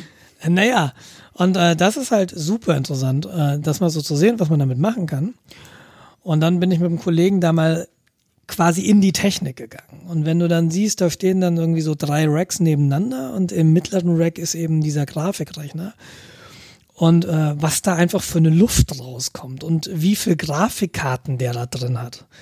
Weil das ist ja alles natürlich in Echtzeit berechnet. Es ist ja abhängig von dem, von der Position und der Blickrichtung der 3D-Brille, die eine der Personen, die in dieser Cave drin ist, aufhat. Das muss also alles live berechnet sein. Und was da Hardware am Start ist, um so fünf Bildschirme, die so alle zusammenhängen, also zehn Beamer zu koordinieren, krass. Und das finde ich dann. Ich, ja. ich habe keine Ahnung, wie das funktioniert. So programmtechnisch. Keine. Ich bin einfach nur, dass da irgendwie eine Kiste steht, in der unglaublich viele Grafikkarten stecken und wo echt viel Luft rauskommt und diese Luft ist sehr warm. Äh, dafür stehe ich, wow. weißt du? Und das finde ich dann irgendwie ganz spannend. Ja, ja. Nur, nur so, äh, genau, dieses 3D-Ding. Ich, ich finde es beeindruckend, ich verstehe es nicht, ich finde die Hardware spannend. Ja, ich glaube, die äh, im Heinz-Nixdorf-Forum, da gab es auch noch Sachen zu ähm, 3D und äh, Gesichtserkennung und so Geschichten. Ja, das hatte ich mir dann nicht mehr größer angeguckt, mhm. da habe ich keinen Bock drauf. Mhm. Wird mich auf jeden Fall interessieren. Ich äh, aber ich müsste vielleicht auch erstmal ins Deutsche Museum gehen. Seit ich in München wohne, war ich nicht mehr im Deutschen Museum. Also das sollte ja für dich einfacher zu realisieren äh, sein als das äh, HNF in Paderborn. Eben, ich habe gerade geguckt, das sind 550 Kilometer. Aber es scheint gar nicht so weit weg zu sein von, äh, von Marburg. So, das sind so 100 Kilometer, so Pi mal Daumen. Ich weiß nicht, wie die Route da hoch ist, ob es da eine Straße gibt. Aber das ist dann, wenn ich mal Nein. in der Gegend bin, dann könnte ich vielleicht. Paderborn ist mit nichts angeschlossen. Also da musst du dann mit einem Pritschenwagen und Pferden hinkommen. Ja. Nee, ich meine so, aber ja, wenn du halt von Marburg aus nach Norden, nach Kassel fährst, das ist schon, da fährst du halt Landstraße. 100 Kilometer. Ja, da nimmst du die A33, fährst an Bielefeld vorbei und dann bist du da. Ich glaube, die A33 ist jetzt mittlerweile komplett durchgeführt. Ich habe noch nie von der A33 gehört. also, wie gesagt, ich müsste mir das mal überlegen, aber das wäre, wenn ich mal eine längere Zeit dort bin, könnte ich mal mal überlegen, ob ich das mal mache. Aber du hast natürlich recht, äh, München, Deutsches Museum, das ist nicht so weit weg. Ja. Und ich, ich schaffe es trotzdem nicht seit. Wie lange bin ich jetzt hier? Sechs Jahre? Habe ich es nicht geschafft. Und äh, auch da soll was Tolles für Kinder sein im Deutschen Museum. Die haben eine Kinderwelt, die muss toll sein. Aber ich habe so ein bisschen Hemmung, bei schlechtem Wetter am Wochenende ins Museum zu gehen. Habe ich ein bisschen Angst so, vor. Das ist ja eigentlich noch besser als bei schönem Wetter. Ja, aber beim schönen Wetter ist das Museum leer. Also mir mich so ein volles Museum, da finde ich. Also ich glaube, Museen haben nicht das Problem, dass sie voll sind. Das Deutsche Museum könnte ich mir schon vorstellen. Aber ich weiß es auch nicht. Einfach mal hingehen. Ja, hast du recht. Und wenn man dann sagt, oh Gott, oh Gott, hier stehen 15 Busse, lass uns äh, weiterfahren. Du kannst ja hier mit dem Auto hin und dann bist du ja auch flexibel. Ich kann da nicht mit dem Auto hin.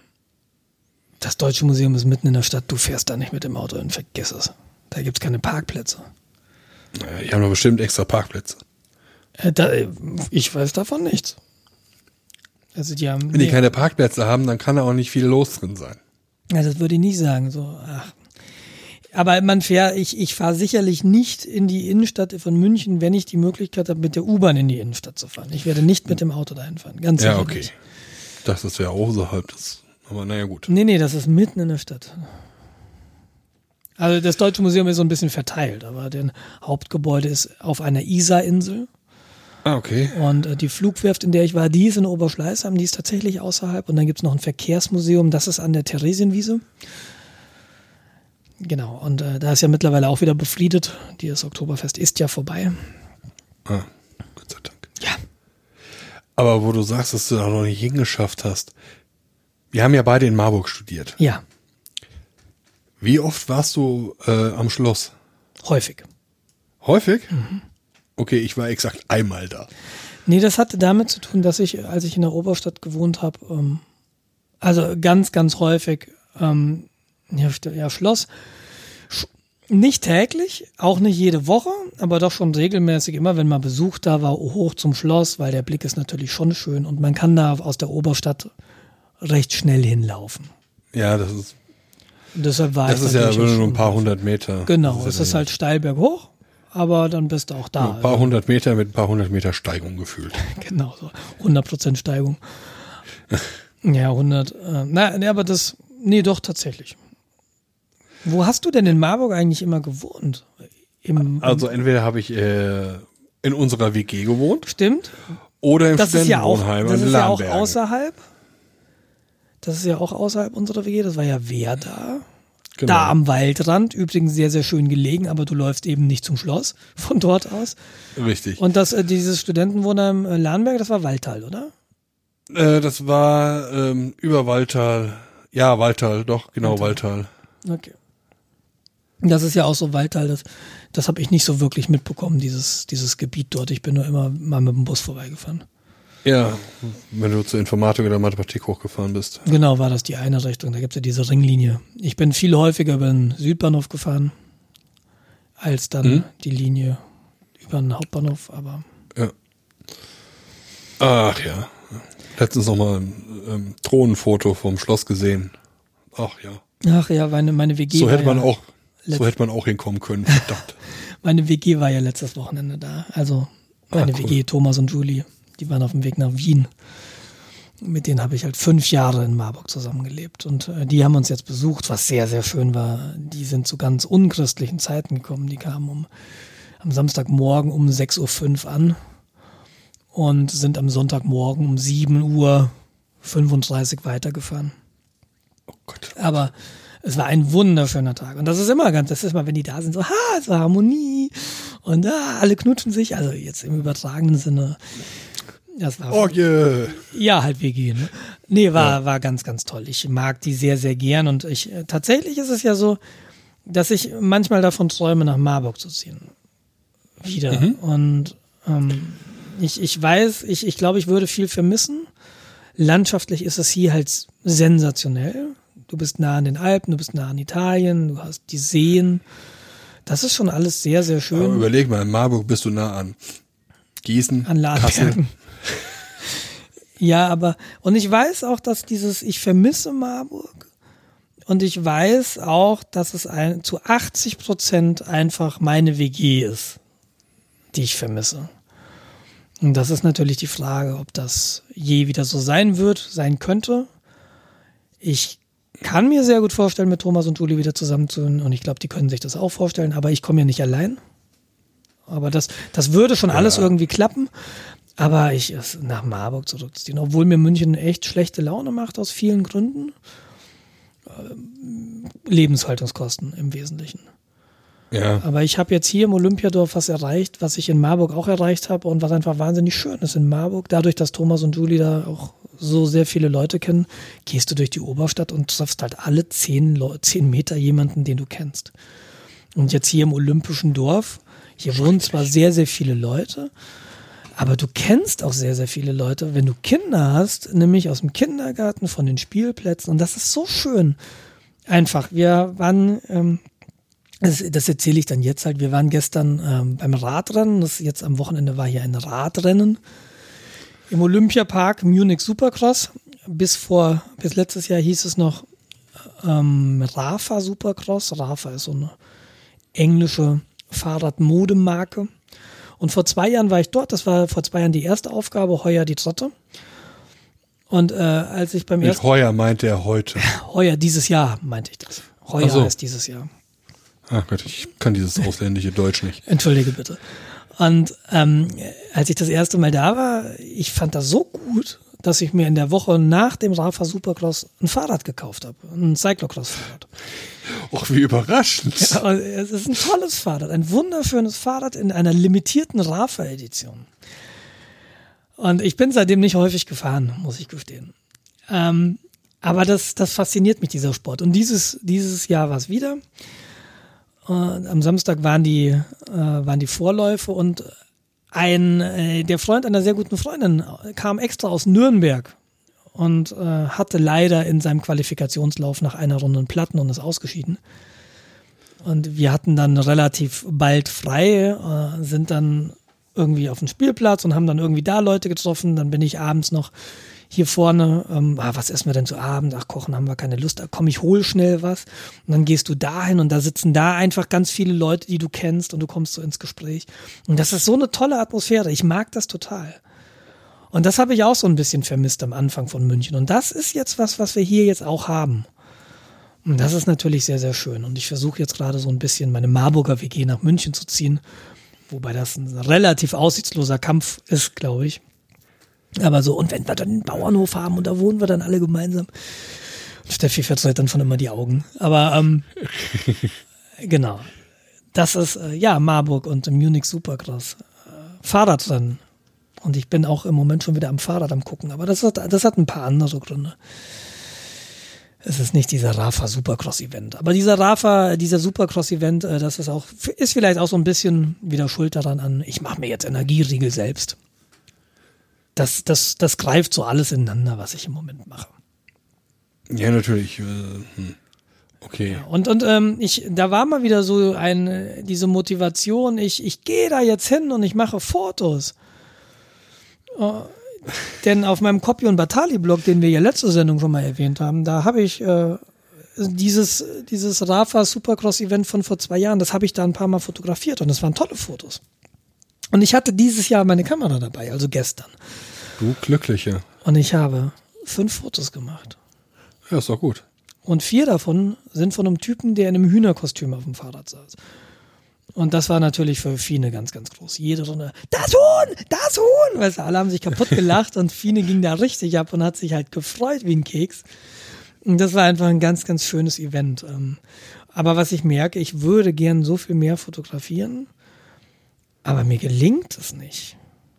Ich bin Warum nicht in der Lage, ja, das ist eine gute Frage. Manchmal vergesse ich die Kamera und wenn ich sie dabei habe, dann schaffe ich es nicht, Fotos zu machen, weil ich, weil ich dann irgendwie ein Kind auf dem Arm habe und weil ich dann irgendwie mit Leuten rede und das ist so schade einerseits. Andererseits ist es natürlich toll, mit Leuten zu reden und ein Kind auf, auf dem Arm zu haben, aber da kommen keine Fotos raus.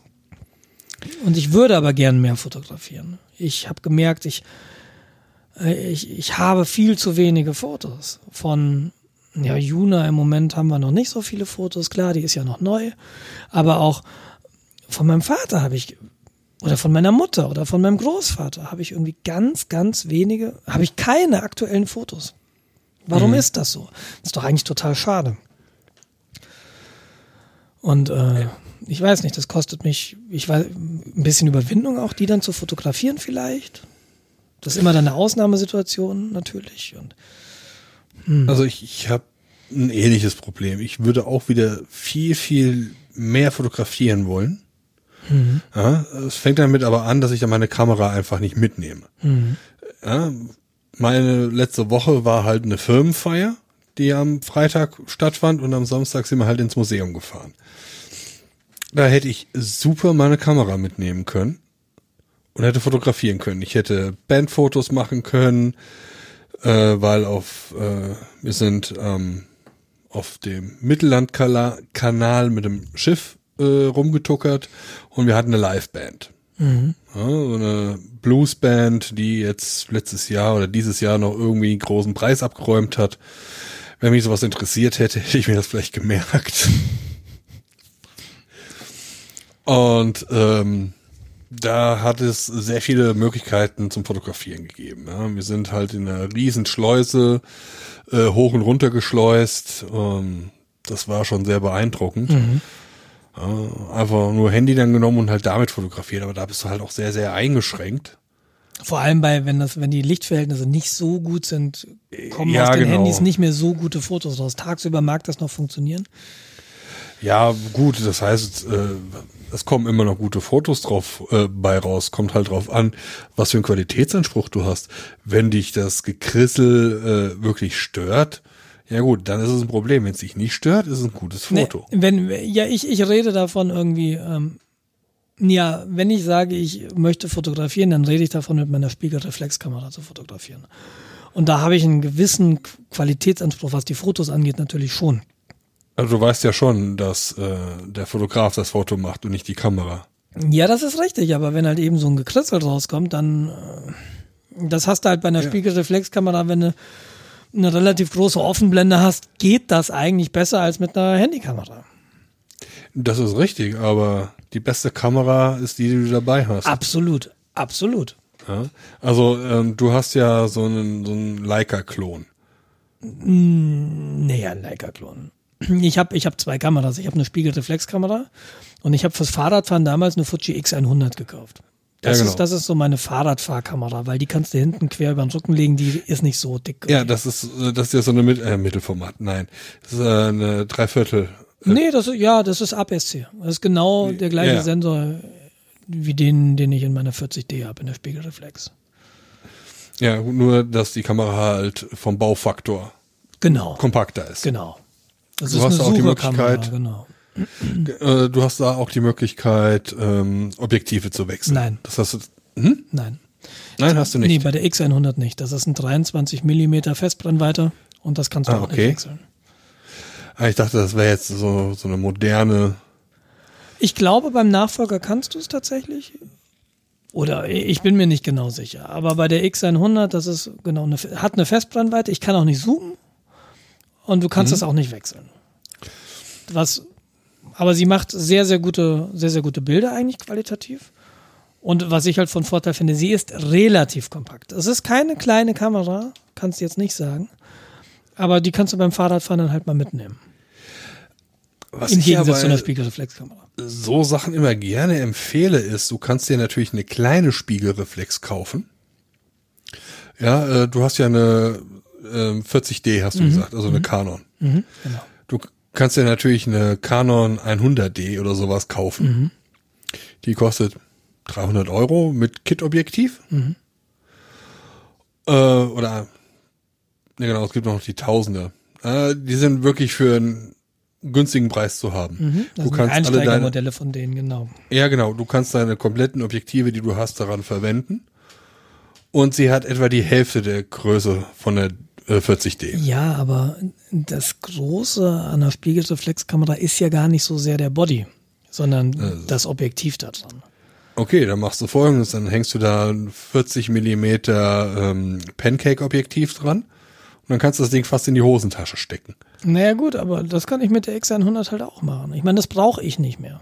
Ich, ich habe jetzt eine Kamera in ja. dem Format die ich tatsächlich auch beim, beim, Foto, beim, beim Rennradfahren ab und an dabei habe. Ich war jetzt am, am Sonntag, am Freitagmorgen habe ich mir gedacht, ich muss wieder Fahrrad fahren. Ich habe ja davon erzählt, ja. dass ich, dass es mich so ein bisschen annervt, dass ich jetzt jeden Tag mit dem Auto fahre.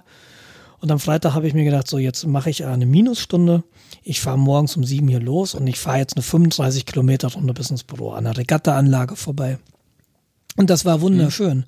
So der Nebel stieg gerade aus den Feldern, die Regattaanlage lag noch im Nebel.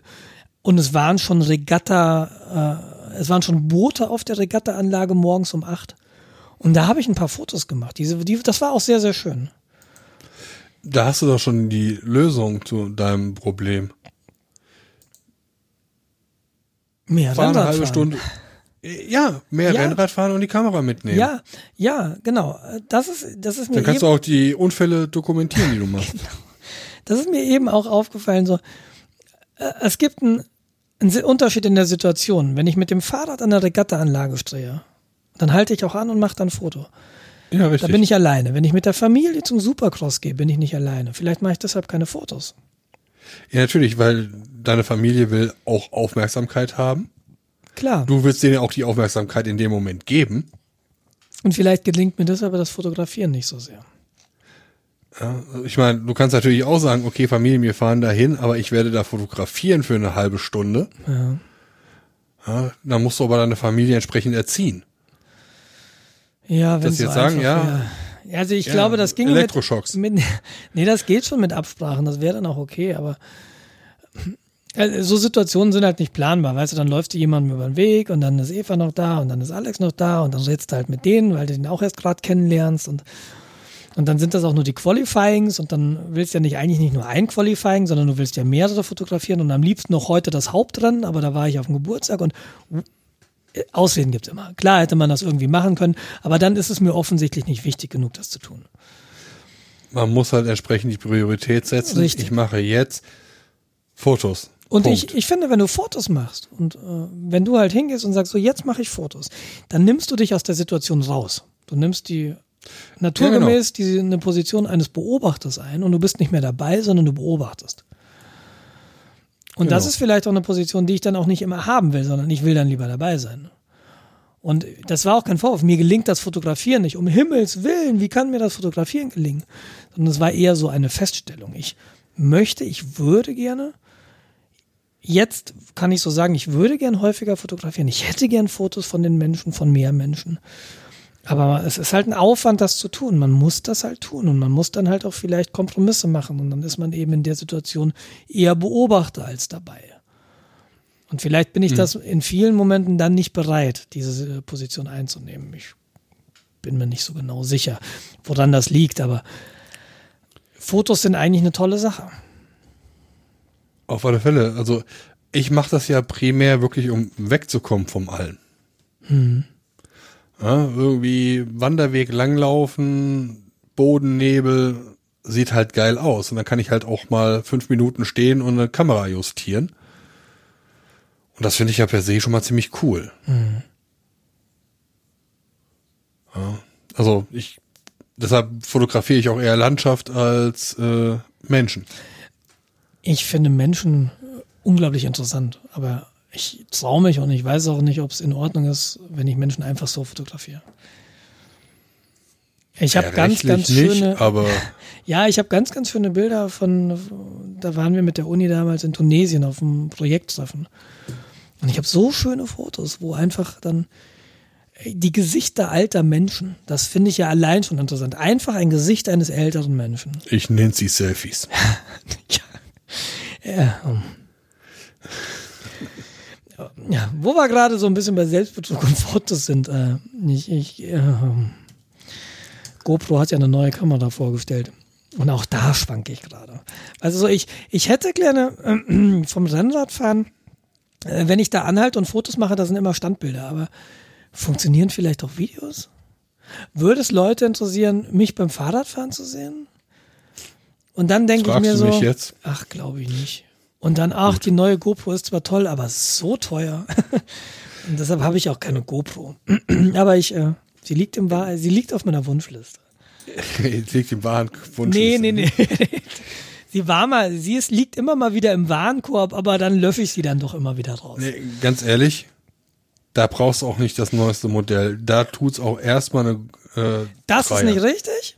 Weil gerade die GoPro 6 hat Lichtverhältnisse. Mäh, mäh, mäh, mäh, Als würdest du permanent in so schlechten Lichtverhältnissen fahren. Naja, wenn Stell dich mal nicht so an. Nee, wenn du in, Junge. Wenn du in den Wald reinfährst, bei Sonnenschein. Also das ja, ist das ist schon Ding, aber das, das, das Ding ist die neue Kamera, die kann die kann höhere ähm, Frames per Second, die kann, die hat eine viel bessere Bildstabilität. Oh, viele ja, trotzdem. Aber ich kaufe Bilder nicht 2017 alte Technik, Jens. Das ist nicht die Lösung. Sie ist aber, du brauchst es auch nicht den ganzen Rotz. Deshalb Vor allem sieht, deshalb kaufe ich auch nicht. diese GoPro ja sowieso, dass ich ertrag GoPro-Filme nicht. Ach, es ist einfach nur hässlich. Es gibt wahnsinnig tolle GoPro-Filme, aber was du nicht siehst, ist der Aufwand, den du treiben musst, damit die Filme so werden. Es gibt ja, auch, natürlich. Es gibt auch wahnsinnig äh, viele schlechte GoPro-Filme. Und ich ja, was fürchte, machen die? Die dass, nehmen, die nehmen genau. den, den Film, so wie er aus der Kamera fällt, und laden den auf genau. YouTube hoch. Genau. Da kriege ich Brechreiz. Ja, da hast du keine äh, Objektivkorrekturen drin, da hast du diesen hässlichen Fischei. Ja gut, das ist aber eher so gewollt. Ja, und nicht gekonnt. Das ich wiederum ertrage das nicht mehr. Ja, dann denkst du dir immer, boah, haben die Nasen. Das Ding ist ja auch so eine GoPro-Kamera. Es ist halt nicht nur die GoPro-Kamera. Ne, die es neue ist Kinderspielzeug. die neue GoPro, na, Die neue ist teures Kinderspielzeug. Ja, ich, ich meine halt, was du, was du halt auch reinrechnen musst, sind die Folgekosten. Also die Kamera kostet jetzt 570, die neue. So, und dann hast du eine Kamera. Und dann brauchst du Speicherkarten. Und dann brauchst du Ersatzakkus. Und dann brauchst du Halterungen. Und dann brauchst du dies und das und jenes. Und auf einmal. Das gilt für jede Kamera. Hast du da also. noch 300 Euro mehr. Und deshalb so, das ist, das, nee, ich, möglicherweise, wenn ich nochmal Leroica mitfahre, was dieses Jahr ist es vorbei. Nächstes Jahr könnte ich mir vorstellen, dass ich noch nicht fit genug bin, aber ich weiß es noch nicht. Aber Leroica wäre nochmal, also Leroica ist ein historisches Fahrrad dann in der Toskana, in Italien, das immer im, um den 3. Oktober rum ist. Es gibt mehrere Leroicas, aber die traditionelle Leroica. Und wenn ich da nochmal mitfahre, das wäre vielleicht nochmal so ein Anlass zu sagen, okay, komm jetzt. Und dann hänge ich mir so ja. eine Kamera ans Fahrrad. Da macht das vielleicht auch Sinn. Aber wie gesagt, wie ich in der letzten Folge schon gesagt habe, wenn du dann abends dich hinsetzen willst und das noch schneiden willst, bearbeiten willst und hochladen willst, ja. you're welcome. Ja. Ich weiß, dass ich es nicht machen wollte. Habe ich das letztes Mal von erzählt mit der GoPro? Ja. Shit. Sorry. ja, Mist. macht nichts. Ja, aber jedenfalls, genau. Wir haben jede Woche, jede zwei Wochen neue Zuhörer. Das ist so, also. das, das, das, ah, Steffi verdreht schon immer die Augen. Immer wenn ich irgendwas erzähle, sagt sie, das hast du schon fünfmal erzählt. Ich, was, hä? Ja, ich werde auch nicht jünger. Ja, Entschuldigung, aber das, das gehört ja irgendwie zur Fotografie. Und die GoPro kann auch Fotos machen und, aber das weiß ich nicht. Ich glaube, im Moment bleibe ich meiner Lösung, diese Fuji auf dem Rennrad mitzunehmen, einfach mal treu. Ich mag die Bilder. Ich kann die Kamera mittlerweile bedienen. Das ist ja auch immer so ein Ding. Mhm. Und äh, ich würde aber mit der Spiegelreflexkamera gern mehr Fotos machen. Aber das ist mir dieses Wochenende nicht gelungen. Aber ich gebe nicht auf. So. Du musst dir die Zeit rausnehmen. Aber du sagtest, ihr wart in Tunesien? Ja. Mit der. Wir waren in Tunesien. Weißt du, was Marokko. neben Tunesien liegt? Äh, zwischen Ägypten. Tunesien und Marokko liegt Syrien. Okay. Ja, Afrika, da, da, liegt alles neben Ägypten. Ja. ja. Ja. Wir haben, wir haben ja in unseren Folgen schon häufiger mal von diversen Datenreichtümern erzählt. Hm. Und äh, ein Mantra, was du auch immer wieder gerne sagst, was ich auch nur bestätigen kann, ist Datenarmut. Möglichst nicht, äh, nicht speichern, was man nicht wirklich braucht. Ja. Gar nicht erst erheben. Also wenn ihr verantwortlich ja. seid für irgendwelche Dienste da draußen, sei es jetzt Mail-Server, sei es irgendwie Webserver, ähm, einfach mal das Log-Level so runterdrehen, dass da nichts drinsteht, was irgendjemandem. Also was, was ihr nicht braucht, gar nicht erst erheben. Ne, nicht irgendwie so. Gegenteil von Big Data. Wir sammeln einfach mal alles und gucken dann, was wir damit machen können. Genau. Und das hat gute Gründe, das anders zu machen als Big Data. Ja, hat es. Also man braucht das ja, um, wenn dann der böse Hacker gekommen ist, um herauszufinden, was er denn kopiert hat und so. Da braucht man das doch alles. Muss man doch alles aufheben. Wir haben es ja schon tausendmal erwähnt. Äh, bestes Beispiel, äh, die rosa Liste der Weimarer Republik. In der rosa Liste äh, wurden homosexuelle Menschen geführt, mit dem Hintergrund, dass Homosexuelle in der Weimarer Republik nicht im Staatsdienst arbeiten durften. Einen weiteren Aus, eine weitere Auswirkung hatte diese Liste erstmal nicht.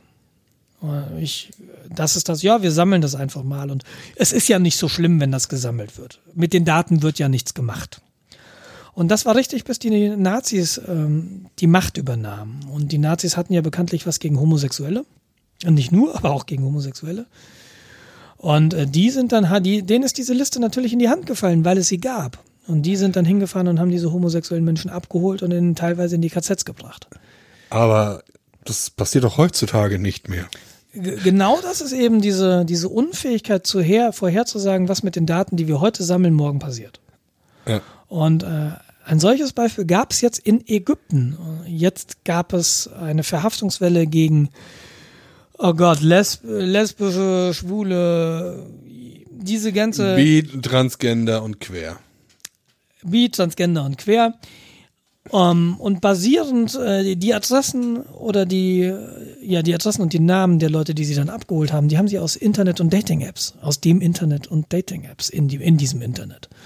Ja, das ist und da, das ist eben genau das, ne? wenn du dich bei Gay Romeo anmeldest, dann ist halt, äh, dann liegt der Verdacht relativ nahe, dass du homosexuell bist. Und wenn Klar. du halt irgendwann eine Regierung hast, der das ein Dorn im Auge ist und die hat dann Zugriff auf die auf die Datenbank von Gay Romeo, dann kann man sich da warm anziehen.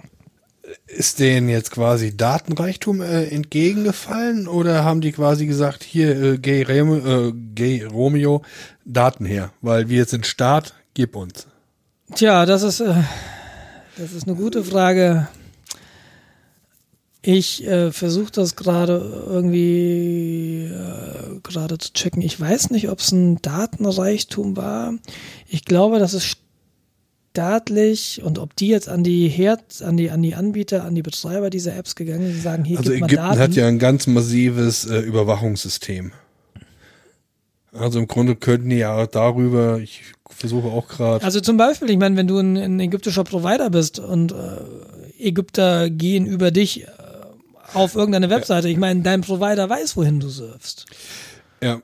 Also oh. die haben quasi überall äh, Quellenüberwachung, wie man das im Deutschen sagt. TKÜ. Ja, genau. Telekom-Quellenüberwachung. Genau. Richtig, Telekommunikationsquellenüberwachung. Das heißt, äh, aber das wäre doch ähm, direkt vor Ort. Oder ist das am Provider?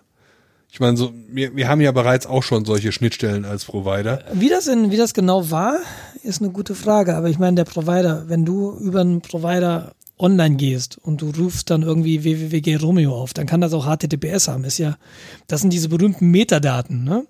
Ja, genau. Ähm, dass du jetzt mit Gay Romeo redest. Jetzt Gay Romeo nur als Beispiel. Gay Romeo weiß ich nicht, ob die betroffen waren in Ägypten. Das aber nur als Beispiel einer homosexuellen Seite, die ich jetzt kenne. Also ähm, die Seite ist, glaube ich, nicht homosexuell, die ist eher asexuell, aber ich weiß, was ja, du Ja, es ist ein soziales Netzwerk für Homosexuelle. Ja. Gay Romeo. Und ähm, da gibt ja dann diese Diskussion, ja, also die, wir überwachen ja nur Metadaten, wir gucken ja gar nicht in die Kommunikation rein. Aber dieses, ich surfe auf gayromeo.com und die Verbindung dorthin ist verschlüsselt ist halt in dem Moment total irrelevant, weil, ah, der surft zu Gay Romeo. Was macht denn der da? Oh, der surft jeden Tag zu Gay Romeo. Das weiß ja dein Provider. Da ja, sind klar. ja die Metadaten. Das reicht ja dann teilweise, um zu sagen, alles klar, der war jetzt sieben Tage in Folge auf Gay Romeo. Den holen wir mal ab. Und deshalb, es ist, auch Metadatenüberwachung ist ein großes Problem. Lasst euch da nichts erzählen von unseren Überwachungsbehörden, die natürlich am liebsten alles hätten. Ja, und dann kommt natürlich diese, diese Aussage, ich habe ja nichts äh, zu verbergen. Das ist aber insofern falsch, weil du hast nichts zu verbergen aktuell. Aber wenn ich zum Beispiel an die Macht komme und die Leute äh, zur Zwangsweiterbildung bringen will, die alle Bild.de und sowas lesen, dann hast du was zu verbergen. Das Ding ist ja, ich habe nichts zu verbergen. Ähm, das, das Problem ist, ja, jetzt im Moment ja auch Türen? gar nicht, das Ding ist, genau, das Ding ist jetzt im Moment ja auch gar nicht so, ähm, das heißt ja nicht, dass du was Negatives im Internet machst oder was Illegales. Gar nicht. Aber mit dieser Überwachung, ja. sobald dir das bewusst ist, veränderst du dein Verhalten. Und das ist ein großes Problem. Du verhältst dich eben nicht mehr so, wie du dich verhalten würdest, wenn die Überwachung nicht da wäre, sondern du verhältst dich anders. Und äh, dadurch kann man natürlich äh, irgendwie das Verhalten von Leuten beeinflussen. Und das ist, finde ich, ein sehr, sehr, sehr großes Problem. Leute würden sich anders verhalten, wenn das nicht da wäre. Ja, das ist auch wieder ein zweischneidiges Schwert. Immer. Ich möchte ja als, als Staat ein gewisses Verhalten aus meiner Sicht positiv beeinflussen. Ja? Ich möchte ja, dass die Leute nicht äh, durch die Stadt laufen und Heil Hitler rufen. Ja, also bringe ich Sachen in Position, die, die das sanktionieren. Ja? Ich möchte ja eine Verhaltensänderung. Ja. Ja, das ist jetzt einfach nur ein Beispiel, was uns beiden wahrscheinlich und wahrscheinlich groß, ich hoffe, allen unseren Hörern und Hörerinnen äh, am Herzen liegt, dass der Rechtsruck halt nicht so stark ist, am besten gar nicht vorkommen würde. Aber du verhinderst ein, ein Du verhinderst ja rechte Gesinnung nicht, indem du Überwachung machst. Du verhinderst ja Raubkopien nicht, indem du Überwachung machst. Es gibt doch nicht weniger Raubkopien, weil sie jetzt irgendwie Pirate Bay hochgehen lassen. Das ja, ist doch das ein ganz großer Irrtum, sondern das ist doch nur, ja, wir verändern mal irgendwie diese, diese mhm. Symptome, nicht ja, die Ursache. Das, ja, richtig. In der USA werden die Leute ja auch nicht erschossen, äh, weil es so wenig Pistolen gibt, sondern nur weil die Bösen auch die Pistolen haben. Es ist dasselbe Argument. Das Problem ist einfach die Verfügbarkeit und die Verbreitung. So, wenn ich äh, Regeln positioniert habe, die rechtes Gedankengut einschränken, dann kann es sich nicht mehr so weit ausbreiten. Ähnlich wie mit den Waffen in der USA. Wenn jeder Geisteskranke eine Waffe haben darf, dann ist es schwerer zu kontrollieren, als wenn ich sage, okay, nur verantwortungsbewusste Bürger dürfen eine Waffe haben. Nicht alles, ich was weiß, ist ein Vergleich. Dass du sagst, okay, wir wollen nicht, dass die Leute Heil Hitler rufen durch die Straßen laufen. Ja. Gut, ist eine Straftatbestand. Aber nur weil du Heil Hitler, oh, dürfen wir das überhaupt sagen?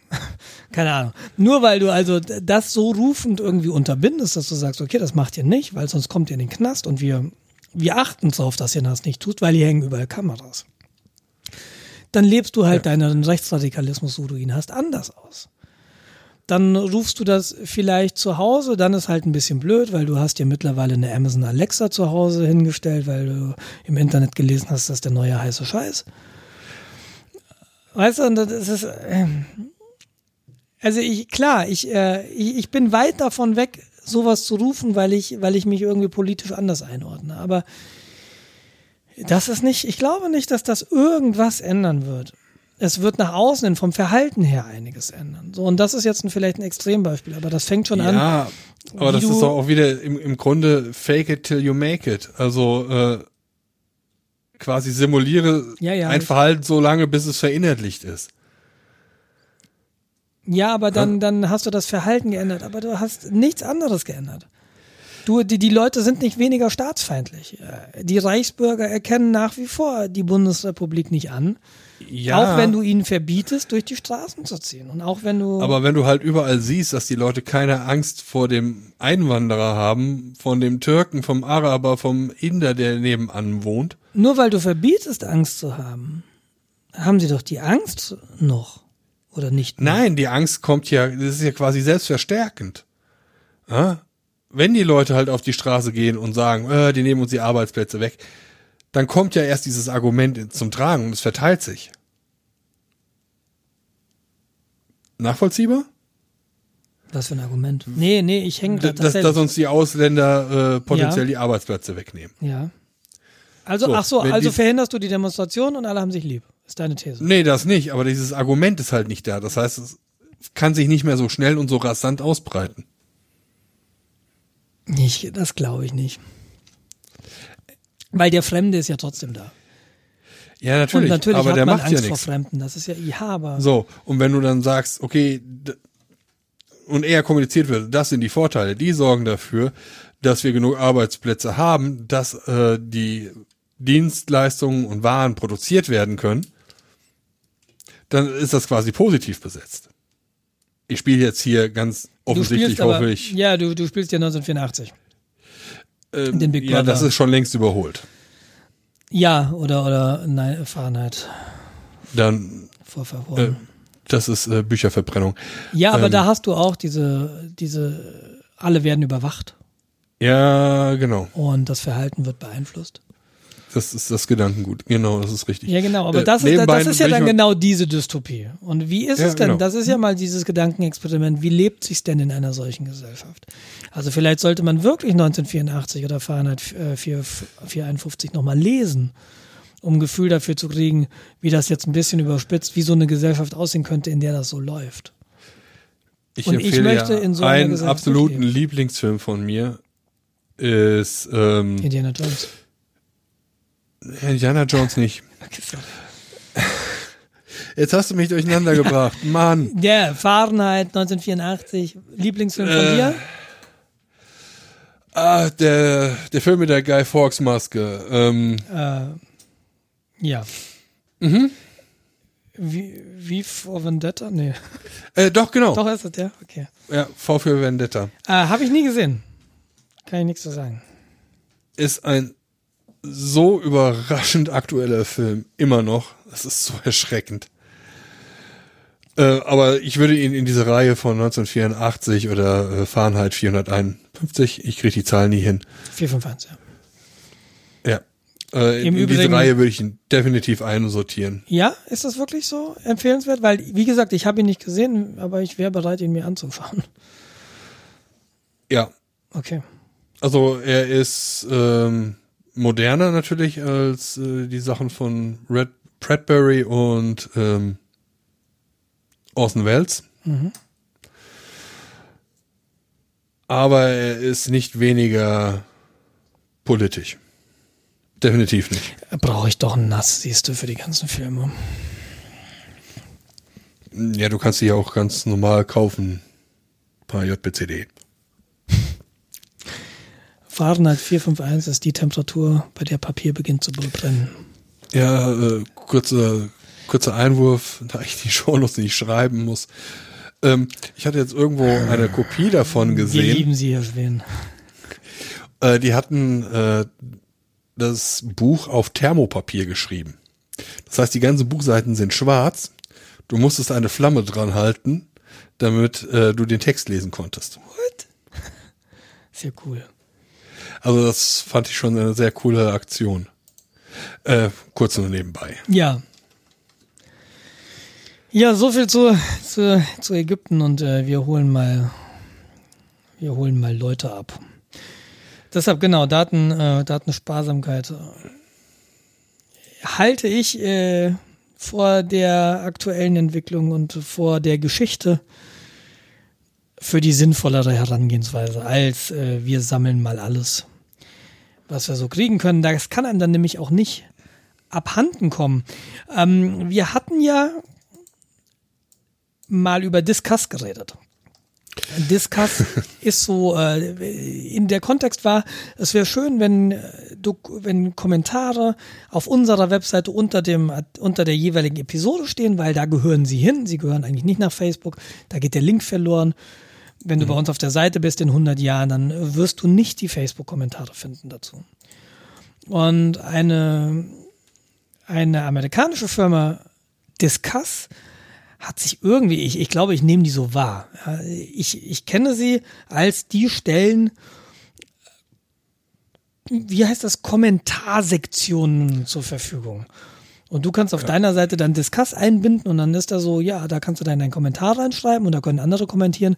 Das ist im Prinzip das, was wir haben, nur bei einer amerikanischen Firma gehostet. Warum auch immer man das tun will, weiß ich nicht. Ja, sie machen es halt für diverse Blogsysteme einfacher im Sinne von, Du musst dich nicht um die Spam-Kontrolle kümmern, um die Administration, über das Login und diese ganzen administrativen Tätigkeiten. Und wenn du dann irgend so ein 0815 Blog-System hat, was sowas nicht gut kann, dann ist sowas natürlich eine Alternative. Ja, naja, die, diese Discuss sind dann, ähm, da liegen ja dann relativ viele, also du brauchst dann immer ein Konto bei Discuss, du musst dich ja authentifizieren, ja, ich bin der und ich darf kommentieren und ja, ich bin Blog-Owner und das gehört dazu und tralala. Und äh, die haben, kam jetzt heraus, einen Datenreichtum gehabt. Und zwar sind 17,5 Millionen Nutzerdatensätze abhanden gekommen und zwar 2012. Das ist ja auch immer so dieses, dieses Ding, ne, wenn du, du weißt halt irgendwie gar nicht, dass die Daten abhanden gekommen sind. Das ist ja das Schöne so bei digitalen Daten, wenn du die kopierst, siehst du erstmal nicht, dass sie kopiert wurden. Ja. Sondern dann sind es halt zwei. Und äh, dir fehlt da nichts. Das ist jetzt nicht so wie Diebstahl, ne? eine Raubkopie. Dann ist der Film nicht weg aus der Videothek, sondern du hast halt, es gibt halt zwei Filme. Und das ist ja, ja finde ich, auch ein, äh, ein großes, ein großer Vorteil der digitalen Medien. Man kann es einfach vervielfachen und es geht nichts verloren. Und jedenfalls denen sind Nutzerdaten. Genau. Und deshalb sind, äh, die haben ihre Nutzerdaten mal ins Internet, im Internet wiedergefunden. 17,5 Millionen. Und wer 2012 schon bei Discuss war und seitdem sein Passwort nicht mehr geändert hat, wäre vielleicht mal eine gute Gelegenheit. Und das, ist, das sind halt auch so Sachen. Du weißt eben nicht, wieder mit diesem Big Data, die haben deine Daten, aber du weißt nicht, was ein fünf Daten ist. Hat dann vielleicht irgendwer deine Daten, der sie vielleicht nicht haben sollte? Ja, vor Oder du weißt es eben nicht und jemand hat sie, aber du weißt es nicht. Und ich, ich bin da irgendwie, ich finde das komisch, seine Daten in die Cloud zu stellen. sagt jemand, der beim LRZ seine, eine, eine Cloud-Infrastruktur betreibt. Ich mag Cloud Computing. Und Cloud Computing, äh, es gibt sehr, sehr vernünftige Anwendungsfälle für Cloud Computing. Aber ja. alles und persönliche Sachen in der Cloud zu speichern, halte ich für keine gute Idee. Projektanträge halt über Google Documents. Ja, wie, ich habe Kollegen, die schreiben Projektanträge über Google Documents.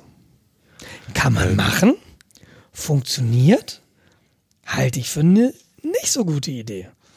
Je nachdem, ja. wie viel, naja, da stehen jetzt nicht so hochbrisante Daten, sondern so mit Projektantrag.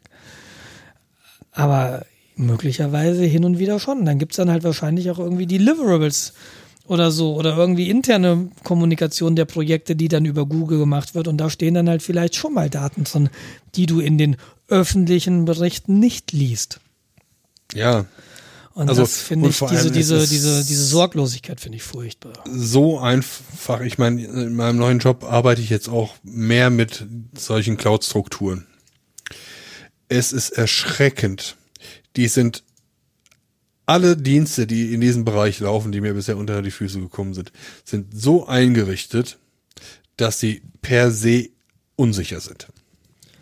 Ich habe das, als ich, ähm, äh, wir betreiben so eine Infrastruktur und äh, wir geben, also wir betreiben Infrastructure as a Service. Unsere Anwender kommen zu uns und sagen, ich hätte gern Ressourcen und was wir ihnen geben, ist eine virtuelle Maschine. Und dann liegt die Verantwortung bei denen, was die da rein installieren, die können da alles rein installieren. Und in diesem Zuge finden wir sehr häufig, dass so NoSQL-Datenbanken wie MongoDB oder wie. Ah, genau die. Genau, sowas. Äh, wenn du das installierst, dann lauscht das Ding erstmal nur auf lokale Verbindungen. In einer verteilten Infrastruktur ist das nicht besonders sinnvoll. Deshalb gehst du halt hin und sagst, okay, ich möchte auf, ich möchte von außen erreichbar sein. Mhm, und, und, dann, schaltest du das Internet. an. Und dann schaltest du Moment. das an. Moment. Und ja, dann, Moment. Ja, ja. ja. Und dann, der, ja. Jetzt erstmal ich. Und dann findest du im Internet, ja, wie schalte ich das denn an? Okay, äh, gibst du anstelle von äh, 127.0.0.1 Doppelpunkt, hast du nicht gesehen an, gibst du Stern an. Super, dann gibst du das als Stern an. Jetzt kannst du weitermachen. Genau. Und in dem Moment ist diese, diese Datenbank von überall erreichbar. Jeder kann sich damit verbinden. Und deren Default ist, also du kannst dann auch sagen, ich möchte Authentication anmachen in der Konfigurationsdatei.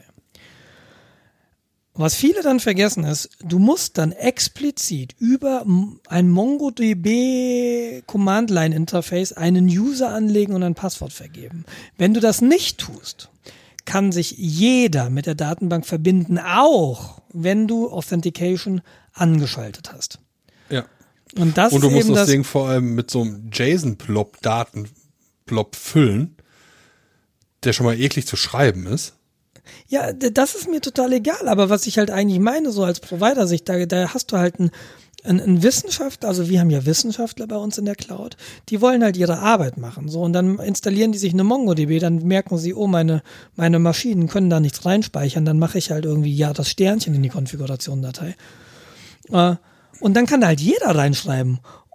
Äh, jeder zugreifen, lesend und schreibend. Und es gibt mittlerweile auch einige Trojaner, die das Internet nach offenen MongoDB-Instanzen absuchen. Und nur zur Erinnerung, bei Default sind die offen. Bei Default darf da jeder lesen und schreiben. Und dann ja. gehen diese Trojaner hin und sagen, oh, eine MongoDB. Ja, dann gib doch mal alle Daten, die du hast. Ich verschlüssel dir die. Dann kannst du damit nichts anfangen. Es sei denn, du überweist mal kurz einen Bitcoin an folgende Adresse. Dann kriegst du auch den Key. Und da gibt es tatsächlich auch schon Trojaner, die das tun. Also und äh, das ja. finde ich halt so furchtbar, diese ganzen, diese ganzen Hipster-Klitschen, die dann irgendwie MongoDB ihre Instanzen offen haben und die sind alle unsicher. Ja, Moment. Weil der Default Value ist, unsicher ist. Hm, das Argument ist, ja, nee, brauchen wir kein Kennwort, läuft ja im internen Netz.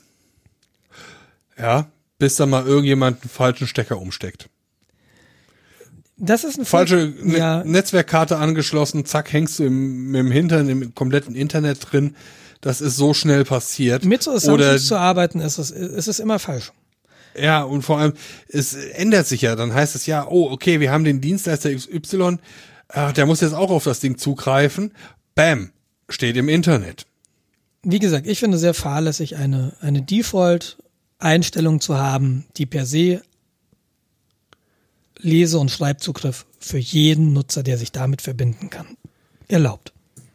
Allein Lesezugriff wäre schon zu viel. Allein Lesezugriff, ja genau. Und, und es, ich finde es extrem irreführend, dass du Authentication auf anmachen kannst, ohne einen Nutzer angelegt zu haben und die Datenbank sagt, die Datenbank startet trotzdem. Die müsste in dem Moment sagen, ja Moment, du hast Authentication angemacht, du hast keinen Nutzer angelegt, ich gehe gar nicht erst an. Du legst bitte ja. erst diesen Nutzer an über folgendes Tool.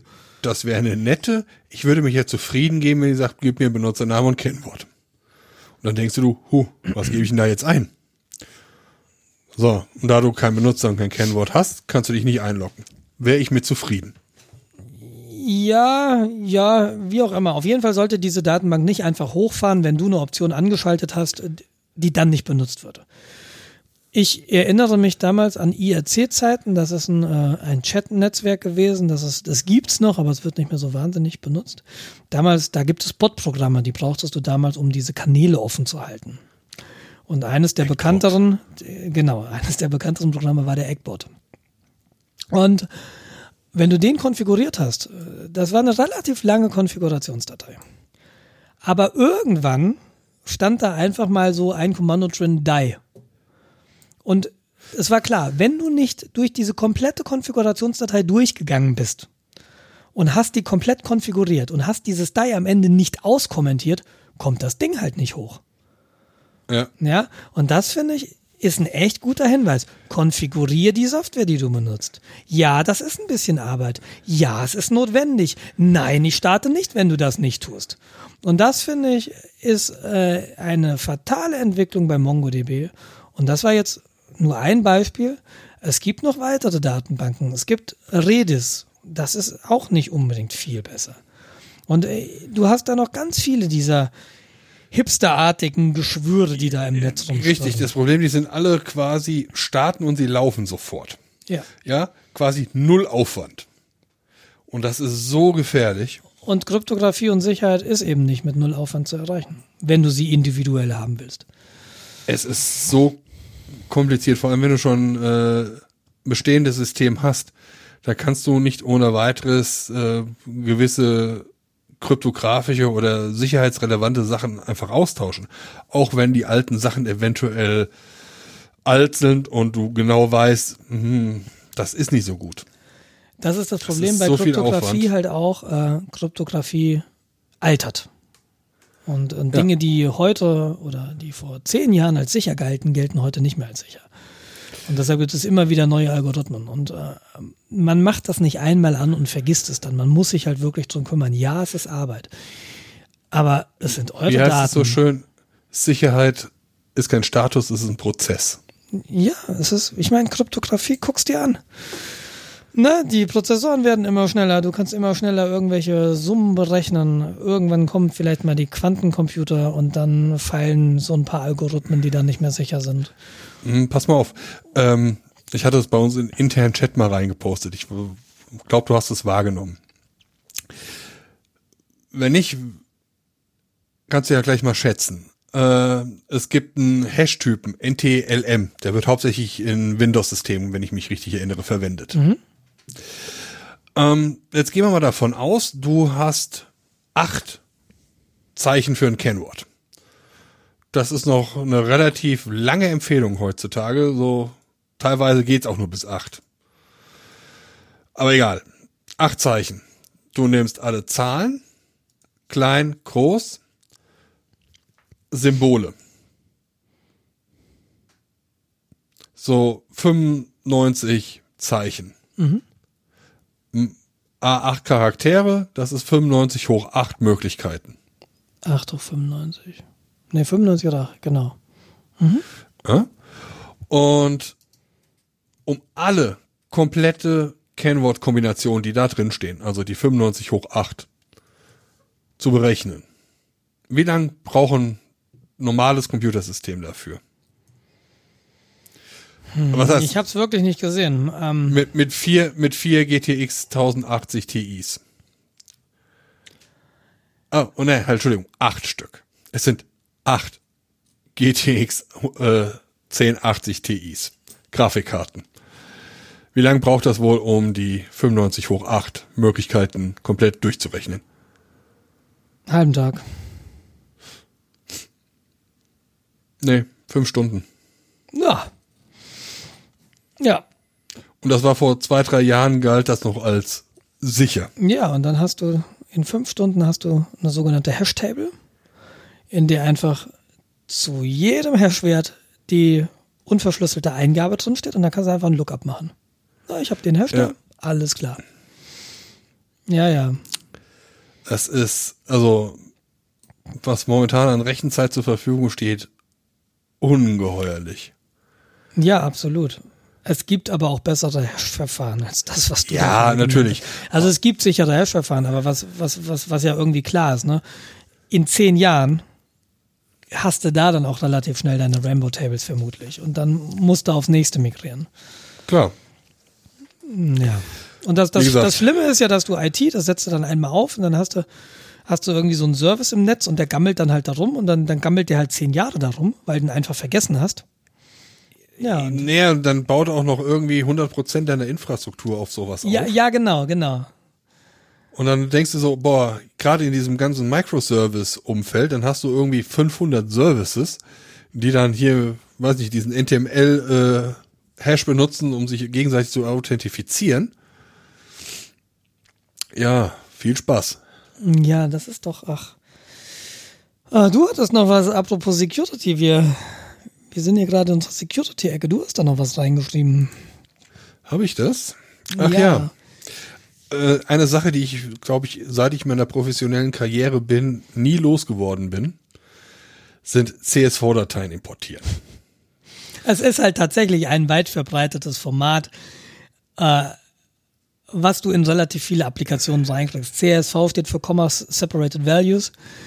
Das heißt, es, oft hast du da so Datenbanktabellen und äh, deren die Werte der einzelnen Spalten sind halt durch Kommata oder durch Semikolons getrennt. Ja. Und das sind also reine ich, Textdateien im Wesentlichen, mh, die nur also diese, ich, diese, dieses, äh, ja, wie als Trennzeichen ein bestimmtes Zeichen benutzen. So kann man das eigentlich sagen. So, genau. Also ich übersetze CSV eigentlich nicht mehr in Comma separated, sondern in Character separated. Passt sehr gut, mein, ja. Ja. Aus meiner Sicht passt es halt viel mehr. Du hast Semikolon, du hast Tabs, die get zum getrennt werden, du hast Rauten, du kannst halt jedes beliebige Zeichen Exakt. einsetzen. Und das ist auf dem ersten Blick ein relativ einfaches Format. Leute, die sich damit ein bisschen auseinandergesetzt haben und mal Importer dafür geschrieben haben, wissen, so einfach ist dieses Format nicht. Das hat sehr viele Fallstricke. Aber das Grundprinzip ist relativ einfach. Stellt sich jetzt heraus, also das ist halt ein Austauschformat, was zum Beispiel auch unter Excel super gelesen werden kann, weil Excel das, wenn man es richtig formatiert, äh, erkennt und sagt, okay, kann ich lesen, weil sind Tabellen. Mhm. Ja, das ist eine Textdatei, Doppelklick drauf, öffnet sich. Stellt sich heraus, Excel ist ja super schlau und möchte dir ja helfen. Also ähm, öffnet sie das und führt dann auch drin Programmcode aus, der da drin liegt. Das heißt, du hast eine Textdatei, eine CSV-Datei ist auch mal größer. Die ist auch mal so mehrere hundert MB groß. Du guckst am Anfang mal rein, guckst am Ende rein und dann denkst du dir, ja, okay, um das mir komplett anzugucken, öffne ich dir jetzt mal ein Excel, weil es ist einfach bequemer, da drin was zu lesen. Mache ich genauso, schuldig. Besseres habe ich bisher noch nicht gefunden. Mhm. Also öffnest du das mit Excel, so eine 200, 300 MB Datei, gehst einen Kaffee holen, dann ist die dann auch irgendwann auf deinem System offen. Dann machst du halt so deine üblichen äh, Vergleiche, Sortierungen, um halt mal ein Gefühl für die Daten da drin zu kriegen. Weil wenn du das erste Mal Daten von einem Dienstleister bekommst oder vom Kunden oder wie auch immer, ähm, die Daten musst du dir angucken, weil in 90 Prozent aller Fälle steht da nämlich Unsinn drin. ja. Ja, das fängt schon damit an, dass dann andere Leute die Sachen mit Excel geöffnet haben, weil der Programmierer erzeugt das, das fällt aus irgendeinem Batch-Prozess raus. Das geht an seinen Manager, Der guckt auch mal rein, ob der Programmierer da nicht schon wieder Scheiße gebaut hat oder Penisse reingeschrieben hat. Immer äh, diese unterbezahlten Programmierer. und äh, guckt da halt rein, äh, hat vielleicht selbst Interesse an den Daten, spielt damit ein bisschen rum und speichert das mit seinem Excel ab. Und wie schon gesagt, Excel meint ja besonders schlau zu sein und zerlegt dir das gesamte System und speichert dir, mein Lieblingsfall, ERN-Nummern halt in wissenschaftlicher Notierung ab. kannst du dann später beim Importieren, kannst du ja nicht mehr viel mit anfangen. Mhm. Ja, und ähm, darüber kannst du Code zum Ausführen bringen. Das öffnest du quasi dein CSV-Datei und dann geht im einfachsten Fall einfach dein Taschenrechner auf. Es ist verrückt.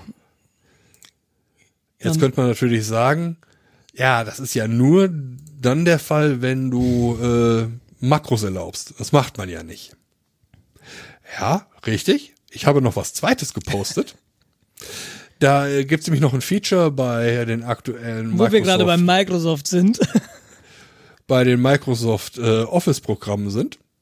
Die haben eine Möglichkeit geschaffen, Programme auszuführen, die ohne Makros laufen. Also als hätten sie es nie gelernt. Ja, keine Ahnung. Also ich, äh, Emacs macht das ja auch, ne?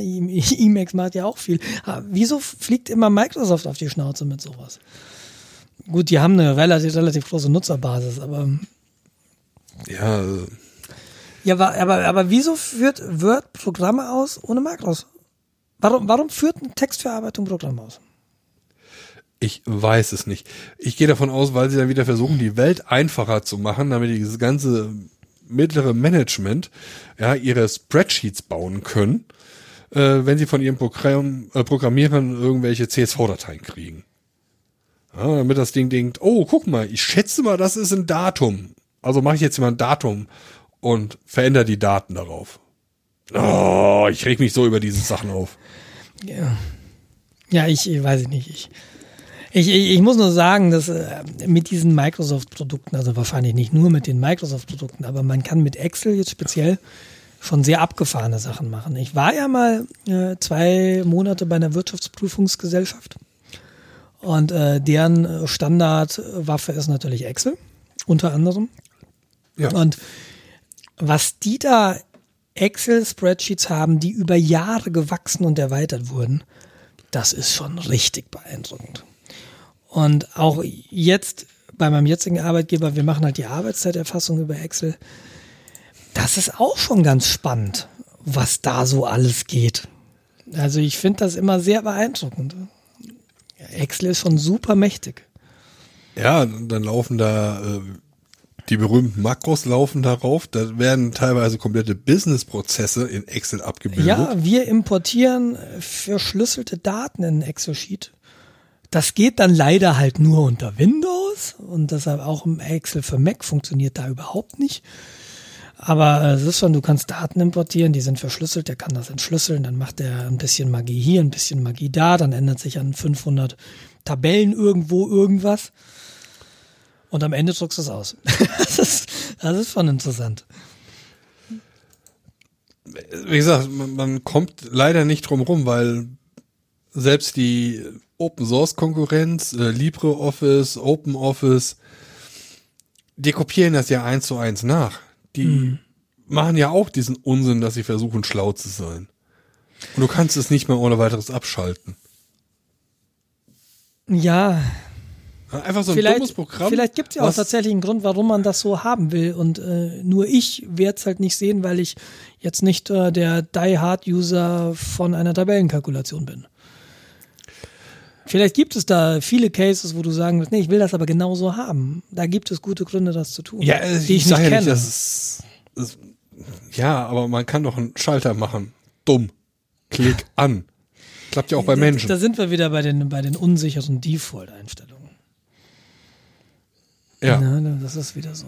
Ja, wir machen mal alles an, weil das, das Ding ist halt, wenn dann, wenn dann irgendwie ein, ein, User, der da keinen Sinn für hat, der nicht weiß, dass es diesen Schalter gibt und der will das machen und dann geht's nicht, ist halt immer gleich wieder ein potenzieller Support ja. und dann dem du sagen musst, ja, ey, Auf der anderen Seite cool. die Firma, die halt hergeht und sagt, ähm, wir machen das, wir drehen das mal um, die ist halt viel erfolgreicher, weil die ganzen Leute das einfach benutzen können.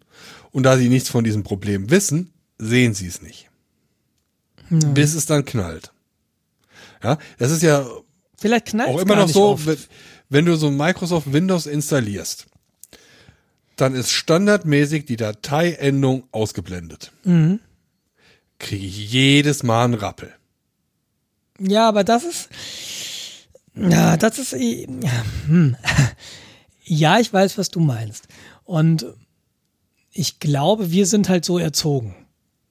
Na, bei uns war das halt so, wenn wir früher unsere ersten Computer angemacht haben, dann gab, waren die Dateinamen acht Zeichen und dann gab es einen Punkt und dann gab es eine Endung. Und die war immer da.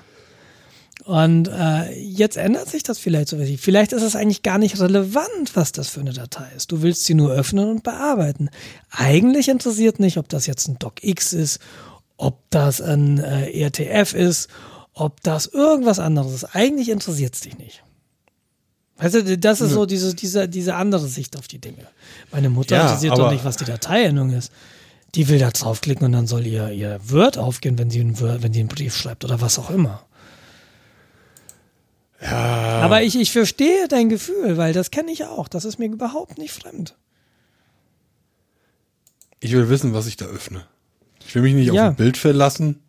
Ja, aber ich glaube, du bist eine Randgruppe. Oder ja, du gehörst zu einer Randgruppe. Ich, ich glaube, den meisten ist es egal. Und ja, die haben doch auch, die haben doch, die, dieses Bewusstsein ist doch vielleicht da auch gar nicht da. Ja, das ist jetzt ein Doc. Also, warum willst du denn wissen, ob es ein Doc oder ein RTF ist? Was hast denn du davon? Ich will wissen, ob es ein oder ein Doc, Doc X ein Doku Dokumenten-Dings ist oder eine ausführbare Datei. Ich will wissen, wenn ich einen Doppelklick drauf mache, was löst das aus? Löst es aus, öffne mir den Word-Prozessor oder äh, installiere mir das Programm. So, und um, um diese Angst überhaupt zu haben, brauchst du erstmal ein Bewusstsein, dass es sowas gibt.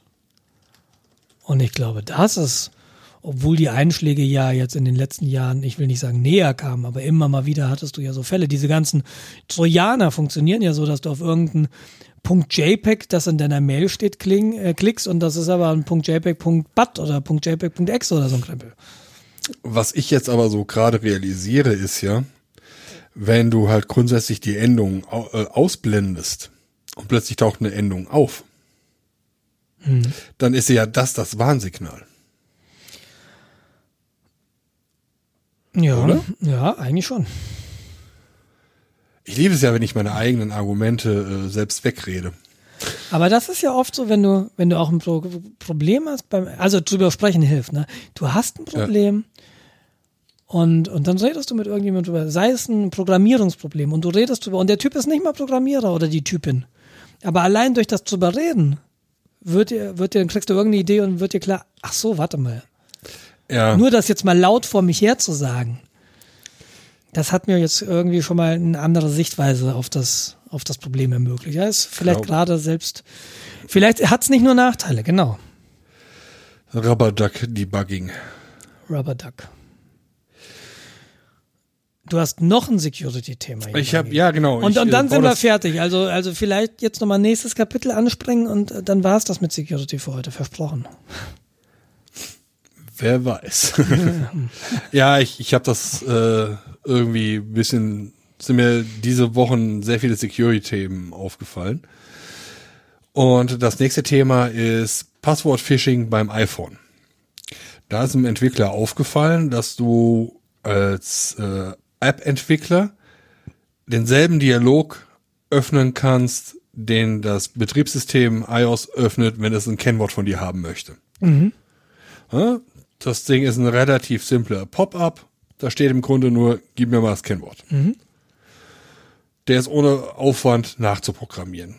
Und man kann das auch relativ easy im Code verstecken, dass man das nicht ohne weiteres sieht. Man kann ihn theoretisch sogar nachladen. Ähm, man kann sich sehr, sehr schlecht davor schützen. So, als äh, dressierter iPhone-Benutzer ist das halt so, das Ding taucht auf und du gibst dein Kennwort ein und mhm. drückst OK. Mhm. Weil das passiert halt in unregelmäßigen Abständen, dass das System sagt, äh, jetzt hast du so lange nicht, dich nicht mehr authentifiziert. Ich will wissen, ob dujenige, der das bedienst, immer noch die richtige Person ist. Äh, ehrlich? Also bei Ja. mir passiert das nicht. Ähm, wenn du es eine längere Zeit nicht benutzt, Dann, ja gut, wenn ich einen Screensaver anmache, muss ich immer mein Passwort eingeben. Oder beziehungsweise die PIN.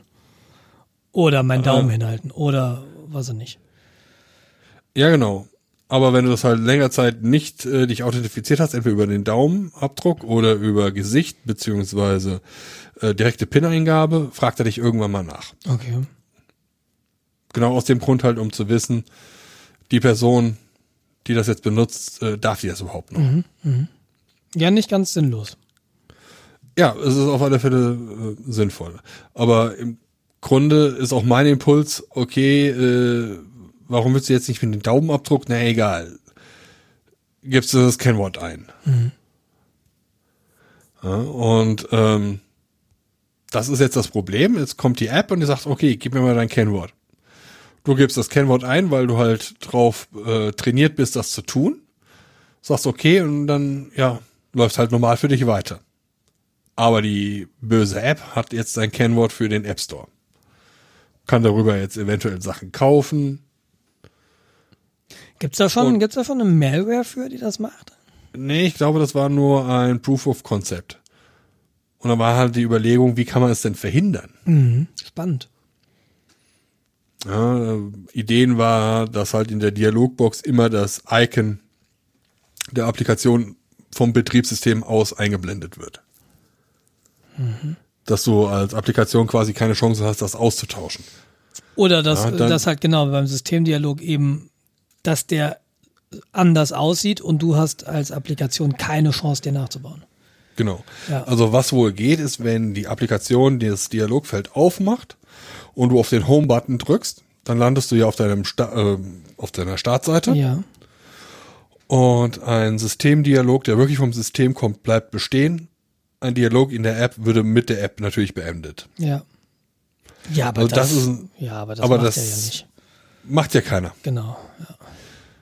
Ja, das heißt, man sollte jetzt vielleicht bisschen skeptisch sein, wenn so ein Dialog auftaucht und nachdenken. Und im Zweifelsfall erstmal auf den Homescreen gehen und von da aus das dann eingeben. Das ist eine echt spannende Frage, wie man sowas verändert. Ja. Oh Mann, ich will kein App-Programmierer sein heutzutage. Ich will auch kein Web-Programmierer sein. Aber ich will so viel nicht sein. Irre. Einfach Multimilliardär und gut ist. Ja. Ach, Ja, selbst dann hast du wahrscheinlich äh, zig Stress, weil alle Leute von dir Kohle haben wollen. ja, ich, ich, ich erzähle dir dann, wie es ist, wenn ich mal so viel Kohle habe. Ah ja, gerne, ich will dann Kohle von dir haben. Alles klar. Äh, apropos, äh, apropos Stress, ähm, wie läuft denn das bei euch im Büro mit, mit der Kaffeemaschine? Habt ihr eine Kaffeemaschine im Büro? Wir haben Kaffeemaschinen im Büro, ja. Wer füllt denn da die Bohnen nach und das Wasser? Derjenige, der den Kaffee haben will, weil das ist quasi Selbstversorgung. Okay, Uns wird quasi nur die Infrastruktur hingestellt. perfekt, haben wir auch. Aber, aber ist es schon so, dass du da, also ihr habt, ich nehme an, ihr habt so Vollautomaten, da kommen echte Bohnen rein. Nee, wir haben Durchlauf Kaffeemaschinen. So die ganz klassischen, wa- fünf Liter Wasser rein und dann. Aber was ich, was ich meine, nicht jeder, der, der sich einen Kaffee machen will, bringt sein eigenes Pulver mit, sondern ihr habt dann schon Doch. so. Okay. okay. Weil sonst, sonst hast du nämlich das Problem, ähm, dass die Maschinen vielleicht gefüllt werden, aber nie geleert. Ja, ich habe äh, auf der Arbeit, also wir haben das so, wir haben Vollautomaten, da äh, kommen, bei uns ist das so, wir, das wird nach Strichen abgerechnet. Du machst dir einen Kaffee und dann machst du einen Strich, ein Strich kostet dich 30 Cent irgendwann in der Abrechnung. Da ist drin die Servicekosten für die Kaffeemaschinen, die Anschaffung der Kaffeemaschinen überhaupt mal. Da ist dann, das sind die Bohnen drin und wenn du Milch willst, ist dann auch die Milch drin. Und ähm, wir haben jetzt eine Kaffeemaschine, ich weiß nicht, was es für eine ist. Ich weiß schon, was es für eine ist, aber es tut eigentlich nichts zur Sache. Und ich habe irgendwie das Gefühl, immer wenn ich da hinkomme, muss ich den Wassertank auffüllen. Immer. Und ich wollte mal, und ähm, ich wollte mal nachfragen, ob das bei anderen auch so ist. Also Trester leeren, das ist ja dieses, dieses alte gemahlene Zeug da irgendwie mal zu leeren, diese Abfallbox. Das ist jetzt nicht so häufig, aber gefühlt muss ich alle zwei Tassen oder alle drei Tassen muss ich den Kaffeewasser nachfüllen. Und ich frage mich immer, wie, wie machen das meine Kollegen? Also die gehen hin und dann ist irgendwann, dann blinkt die Maschine, aber ihr Kaffee ist ja voll und dann tragen sie den zurück oder so. Und die kümmern sich dann nicht drum und sie warten dann, der Nächste, der dann einen Kaffee will, der muss dann halt interagieren, weil sonst kommt da kein Kaffee raus.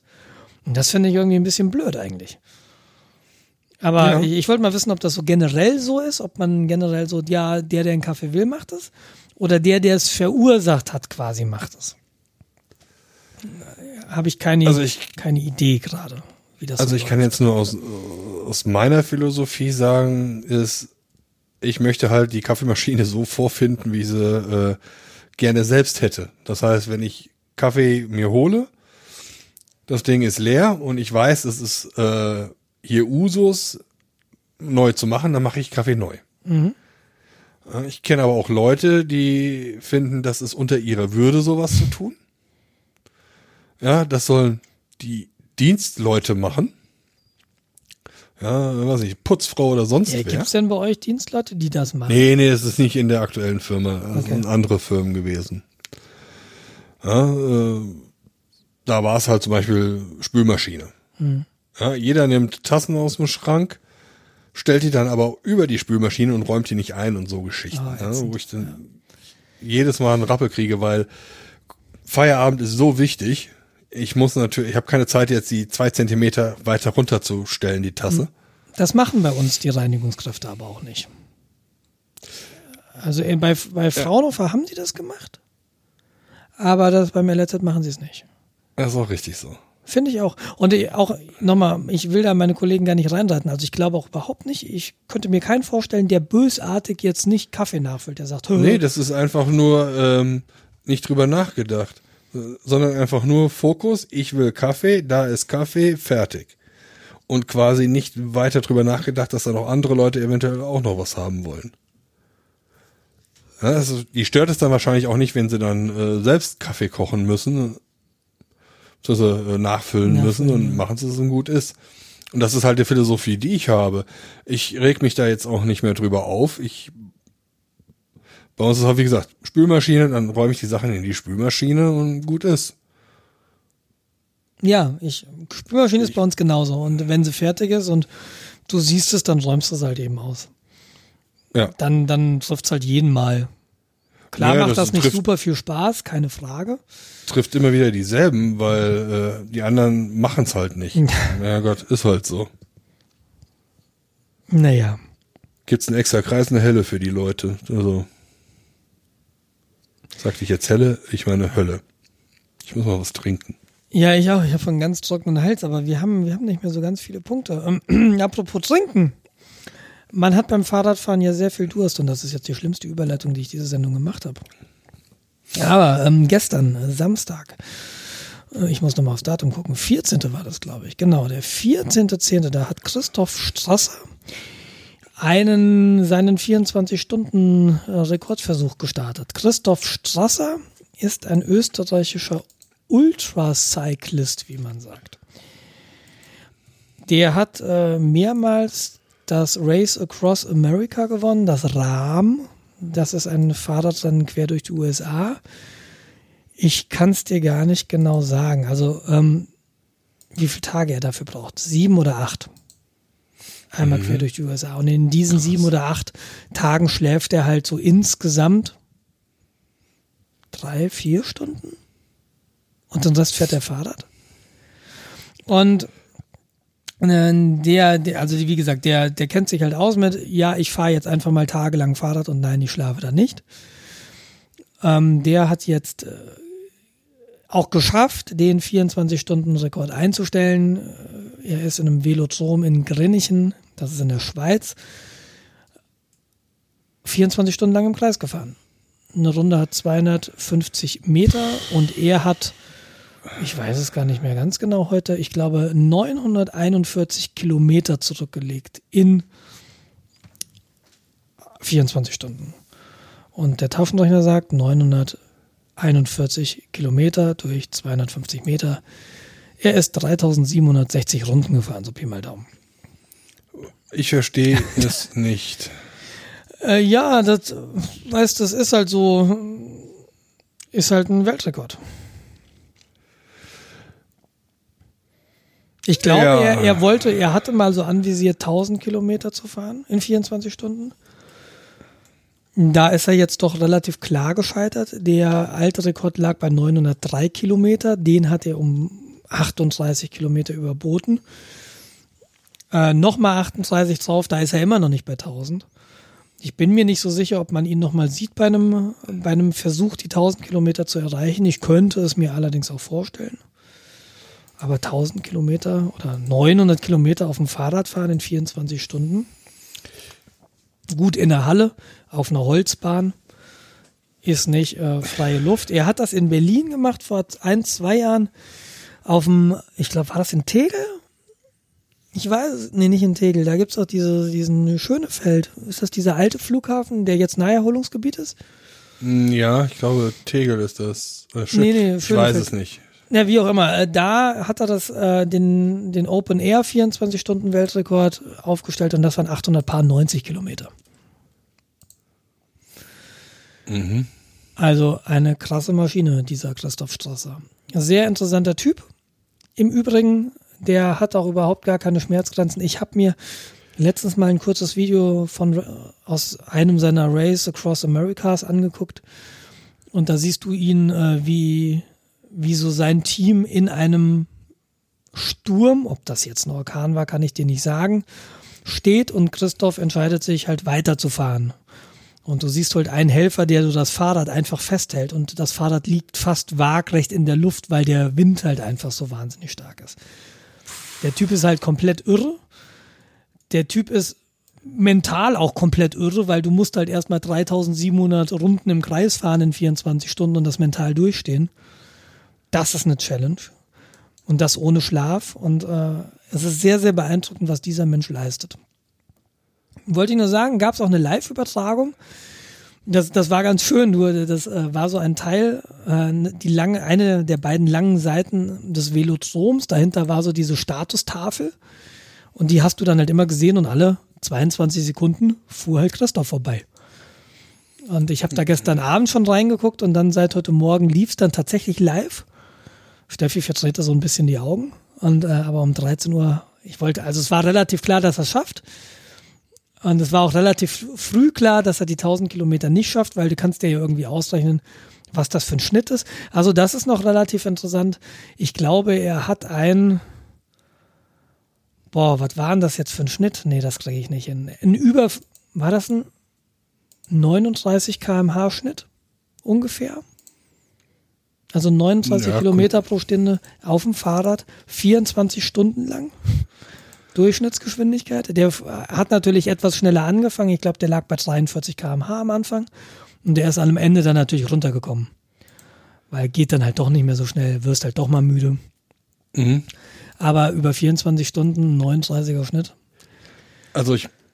Wenn ich den in der Ebene äh, in freier Luft fahre, 39er Schnitt, das, äh, ich weiß nicht, ob ich das eine Minute durchhalte ich, ich mache jetzt mal einen kurzen Ringschluss. Äh, Ring, aha. Schönes Wortspiel. Und zwar die Person, die uns, äh, die mir das Geld zugesteckt hat. Ja. Äh, diesen braunen Umschlag. Ah. Den Inhalt, über den wir nicht reden wollen. Ah, ich schneide das raus. Ja, okay, super. Diese Person gehört auch äh, in diese Kategorie irre Menschen.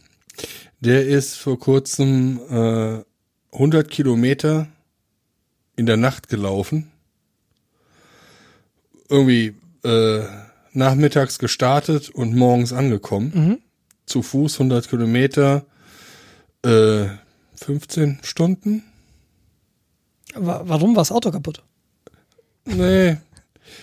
Der war auch irgendwie, äh, er kommt aus dem Bereich Hannover. Es gab eine Vatertagswanderung im Bereich Bad Oeynhausen. Er ist da mit dem Fahrrad hingekommen mhm. und dann gewandert. Mhm. Der ist auch so jemand, der gerne sowas wie Triathlon macht.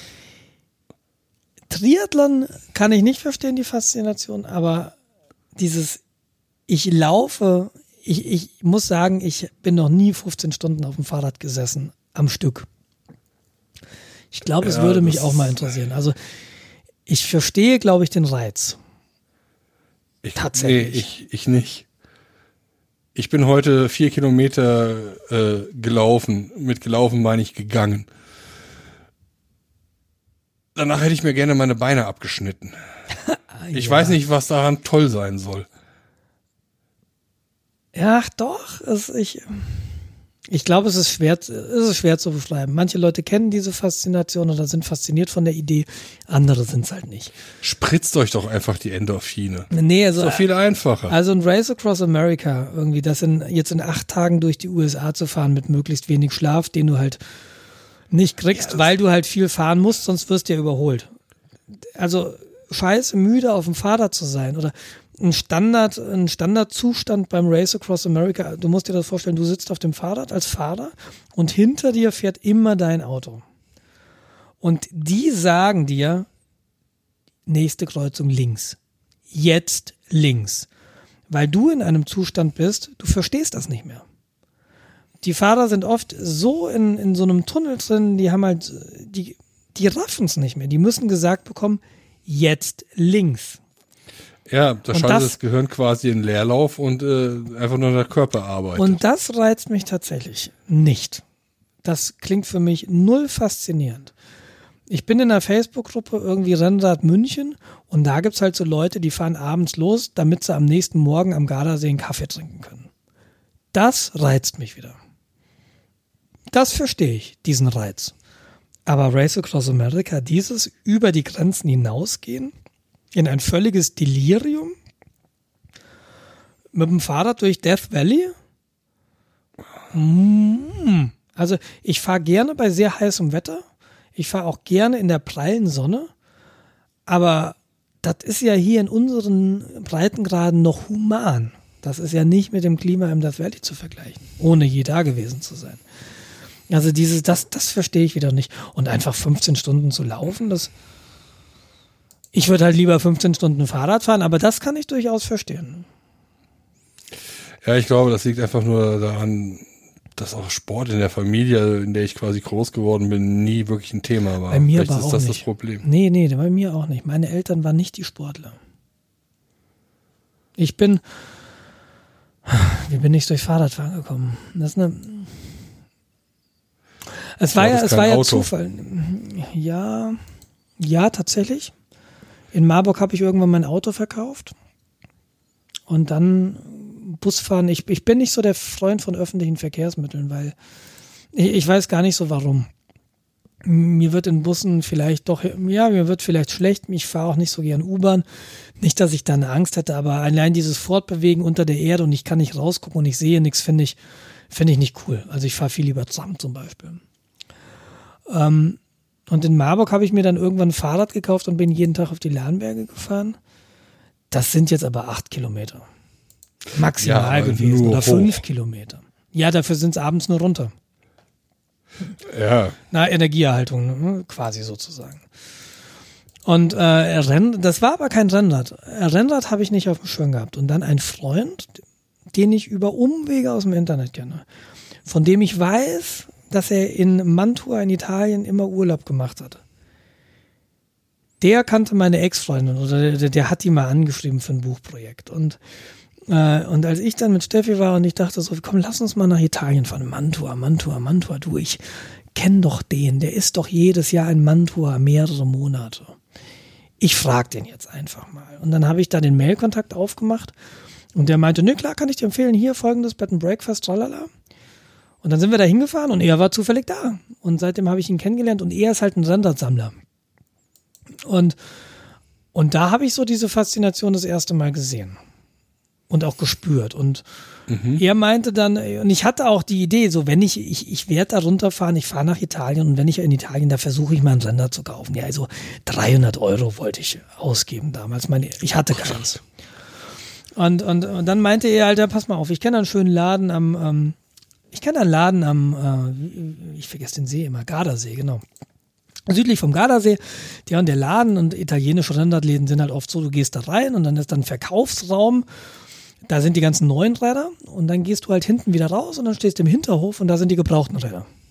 Weil die Italiener müssen halt, gerade in Südtirol, da haben sie auch ein bisschen das Geld, die kaufen sich dann das Neueste vom Neuesten und dann geben sie halt das neueste vom letzten Jahr ab und das steht dann im Hinterhof. Mhm. Und da kriegst du dann sehr, sehr hochwertige Fahrräder für einen relativ fairen Preis. Nicht so wie, nicht so diese alten Stahldinger, wobei da weiß ich nicht, aber da ist ja gerade ein Hype in Deutschland. So für alte Colnago Master mit Stahlrahmen zahlst du richtig, richtig viel Geld. Das ist in keinem Verhältnis mehr. Aber ich ging da halt so hin und hatte so Idee, ja, du fährst, du kaufst dir ein altes Rennrad aus Stahl, 300 Euro Obergrenze. Und dann, wir sind auf dem Weg noch in einem anderen Radladen vorbeigefahren und da stand dann Cannondale rum und das Cannondale ist eine amerikanische Marke. Und dann dachte ich mir so, Cannondale, ich fahre nicht nach Italien, ich kaufe mir doch kein Rennrad, ein amerikanisches Rennrad. Ich will ein italienisches Rennrad. Und dann sind wir in den anderen Laden gefahren und da stand dann ein Colnago rum und Colnago wird dir jetzt vielleicht nichts sagen, aber Leute, die sich so mit italienischen Rändern ein bisschen auskennen, so Bianchi ist so eine sehr bekannte Marke, eine Colnago ist tatsächlich eine andere bekannte Marke. Ähm, sehr häufig sind das so, wird gesagt, das sind so die, die Zahnarzt-Rennräder, weißt du, richtig teuer. Mhm. Kaufen sich Zahn, äh, Zahnärzte, die fahren damit ins Eiscafé, da stellen sie es dahin, essen ihr Eis und fahren wieder heim. Und das ist so der Ruf der Colnago-Räder so ein bisschen. Und da stand eins in Hinterhof. Das war genau meine Farbe. Meine, meine Größe, das ist ja auch mal so ein Ding. Äh, Fahrräder muss ja passen. Äh, du hast ja. eine gewisse Schrittlänge und so weiter. Und das stand da. Und es sieht, sah optisch echt gut aus. Und ähm, es war mir, es war deutlich zu teuer. Äh, zu, für mich. Also ich hatte mir ja gesagt, so 300 Euro. Und das war mal Faktor 400 drüber. Äh, Faktor 4 drüber. Also 400 Prozent mhm. teurer. Und dann dachte ich mir so, ey, ich kann 1200 am Fahrrad, jetzt 1200, oh Mann, ey, aber es sieht schon gut aus. Und dann habe ich so hin und her überlegt und er meinte zu mir, weißt du was, Nils? Wenn du es nicht kaufst, ich kauf das jetzt. Und kannst ja noch ein bisschen überlegen und wenn du dann sagst, weißt du, ich will es doch haben, dann kommst du, dann holst es dir ab. Wenn ich wieder in Deutschland bin, bringe ich es mit. Und ich habe dann gesagt, okay, so machen wir es. Und ich bin ins Auto gestiegen und wir sind zurückgefahren. Und in dem Moment dachte ich schon so, das kann nicht sein. Ich will dieses Fahrrad, das gibt's doch gar nicht. Und dann sind wir noch irgendwie am Gardasee stehen geblieben und dann, wer kam mir auf der Promenade entgegen mit dem Fahrrad? Natürlich er. Und da war mir so klar, ey, nimm's mit nach, nimm's mit nach Deutschland. Ich, ich werde dir das abkaufen. Und dann habe ich das tatsächlich so gemacht. Und das war mein erstes Fahrrad. Das habe ich halt heute noch. Das Colnago. Und das zweite Rennrad war prinzipiell genauso. Und das dritte Rennrad habe ich dann auch von ihm gekauft. Also so fing das mit der Faszination Rennrad für mich an. Mich hat es dann damals da unten so ein bisschen gefesselt. Und äh, deshalb, aus meinem familiär vorbelastet bin ich gar nicht. Ich hatte als Kind natürlich ein Fahrrad, aber ich habe Fahrradfahren nie so wahrgenommen als, das ist ein gutes Fortbewegungsmittel, mit dem ich auch hätte in die Schule fahren können. Man, die Schule war halt in einem, in einem, in einem Ort. Ich habe in einem Ortsteil davon gewohnt. Und ich bin jahrelang um sieben mit dem Bus losgefahren, war um zehn nach sieben in der Schule und musste dann noch eine Dreiviertelstunde überbrücken, bis der Unterricht losging. Das hat sich geändert, als ich 16 wurde, da habe ich einen 80er-Führerschein gemacht. Und da, seitdem bin ich halt nur noch Motorrad gefahren. Aber das hätte ich alles mit dem Fahrrad machen können. Aber das kam mir gar nicht in den Sinn. Während ja. ein Freund, der jetzt hier unten in Pfaffenhofen wohnt, mit dem ich auch hin und wieder Rennrad fahre und ein paar Sachen plane, der ist damals schon zu Schulzeiten, also der ist eher so Mountainbike-Fraktion, der ist damals schon Rennen gefahren. Das hatte ich gar nicht auf dem Schirm, dass das ginge. Rückblickend betrachtet wäre es schön gewesen, wenn ich es damals gemacht hätte. Hab ich also, nicht bei mir lag das halt irgendwie, es war halt alles direkt fußläufig, wie man so schön sagt, erreichbar. Ich konnte zur Schule laufen. Ja, das waren halt nur ein paar hundert Meter. Mhm. Und äh, Freunde und so quasi auch alle in der im Ort, direkt vor Ort. Ja, ja das hatte ich, das hatte ich nur bis zur vierten Klasse. Das, was du quasi jetzt gerade in München hast, das quasi alles vor Ort ist. Mhm. Das hatte ich halt in der Jugend. Klar, dann kommst du nicht auf die Idee.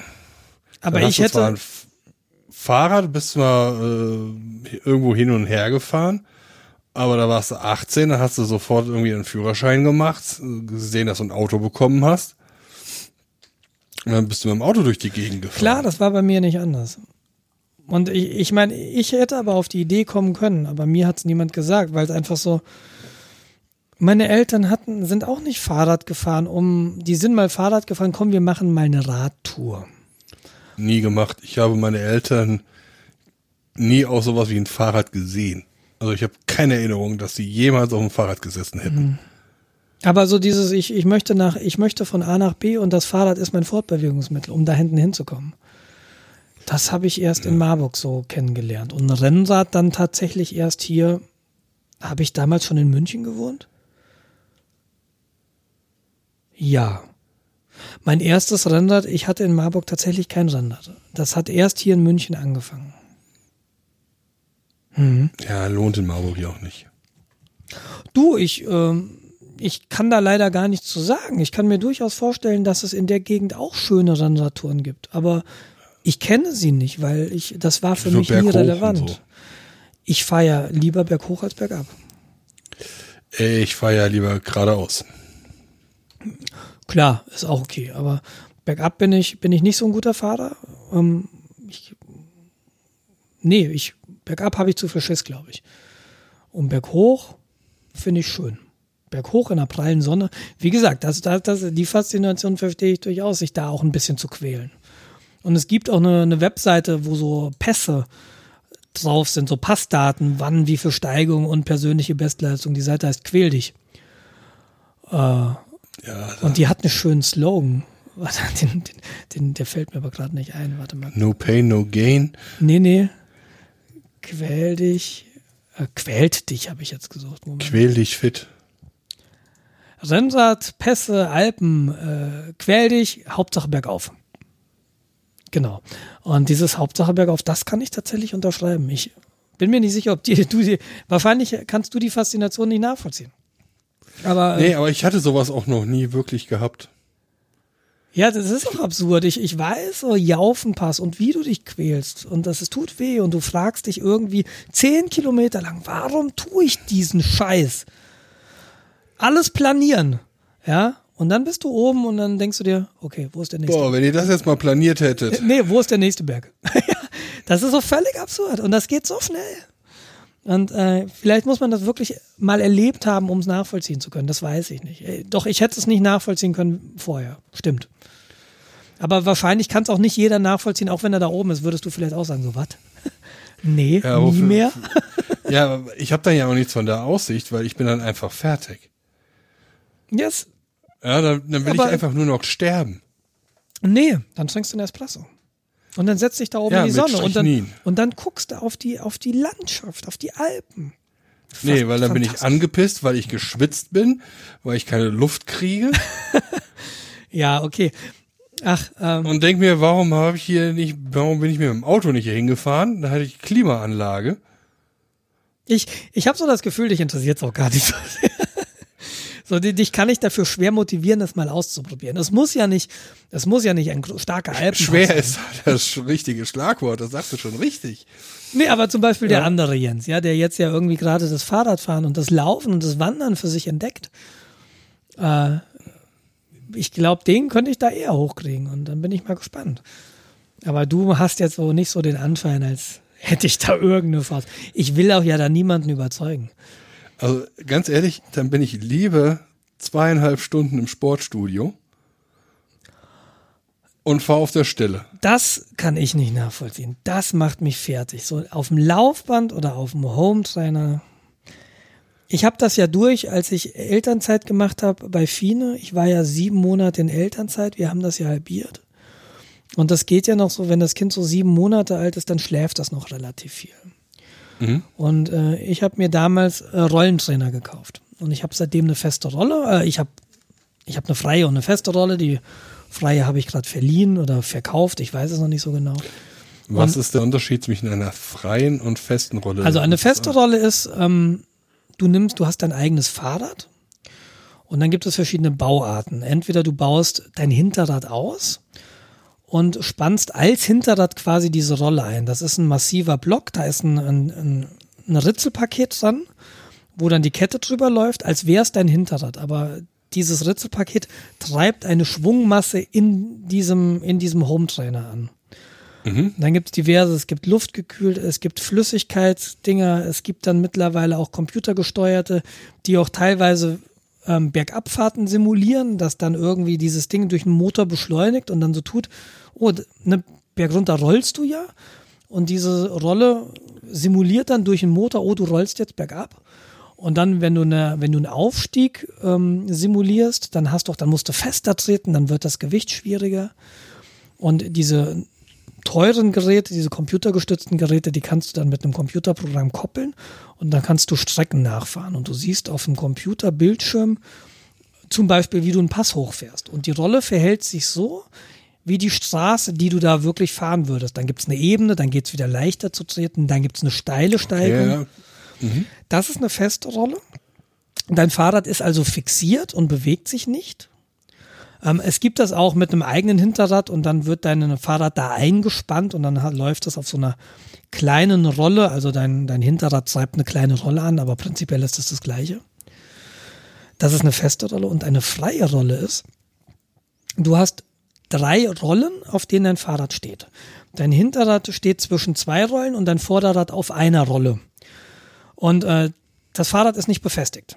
Ähm, mhm. Du musst dich am besten irgendwie am Anfang erstmal an der Wand festhalten, dann fängst du an zu treten, dadurch äh, äh, drehen sich dann deine Laufräder und durch die Fliehkräfte, durch die Rotationskräfte äh, gewinnt das an Stabilität. Und dir gelingt es auf dieser Rolle zu fahren, ohne dich festzuhalten. Ne? Du fährst auf der Stelle Du trittst aber, fährst du deine 20, 30 kmh, wie auch immer du willst, und durch die Rotationskräfte hat dein Fahrrad diese Stabilität und du fällst dann nicht runter. Ist ein also bisschen ich, schwierig vorzustellen. Ich, ja, ich muss mir nicht vorstellen, ich habe mal ins Internet geguckt. Genau. Viele Leute, die es noch nie gemacht haben, haben Angst, wenn du von der Rolle runterfährst bei 30 kmh, dass du schnurstracks in deine Strandbank fährst.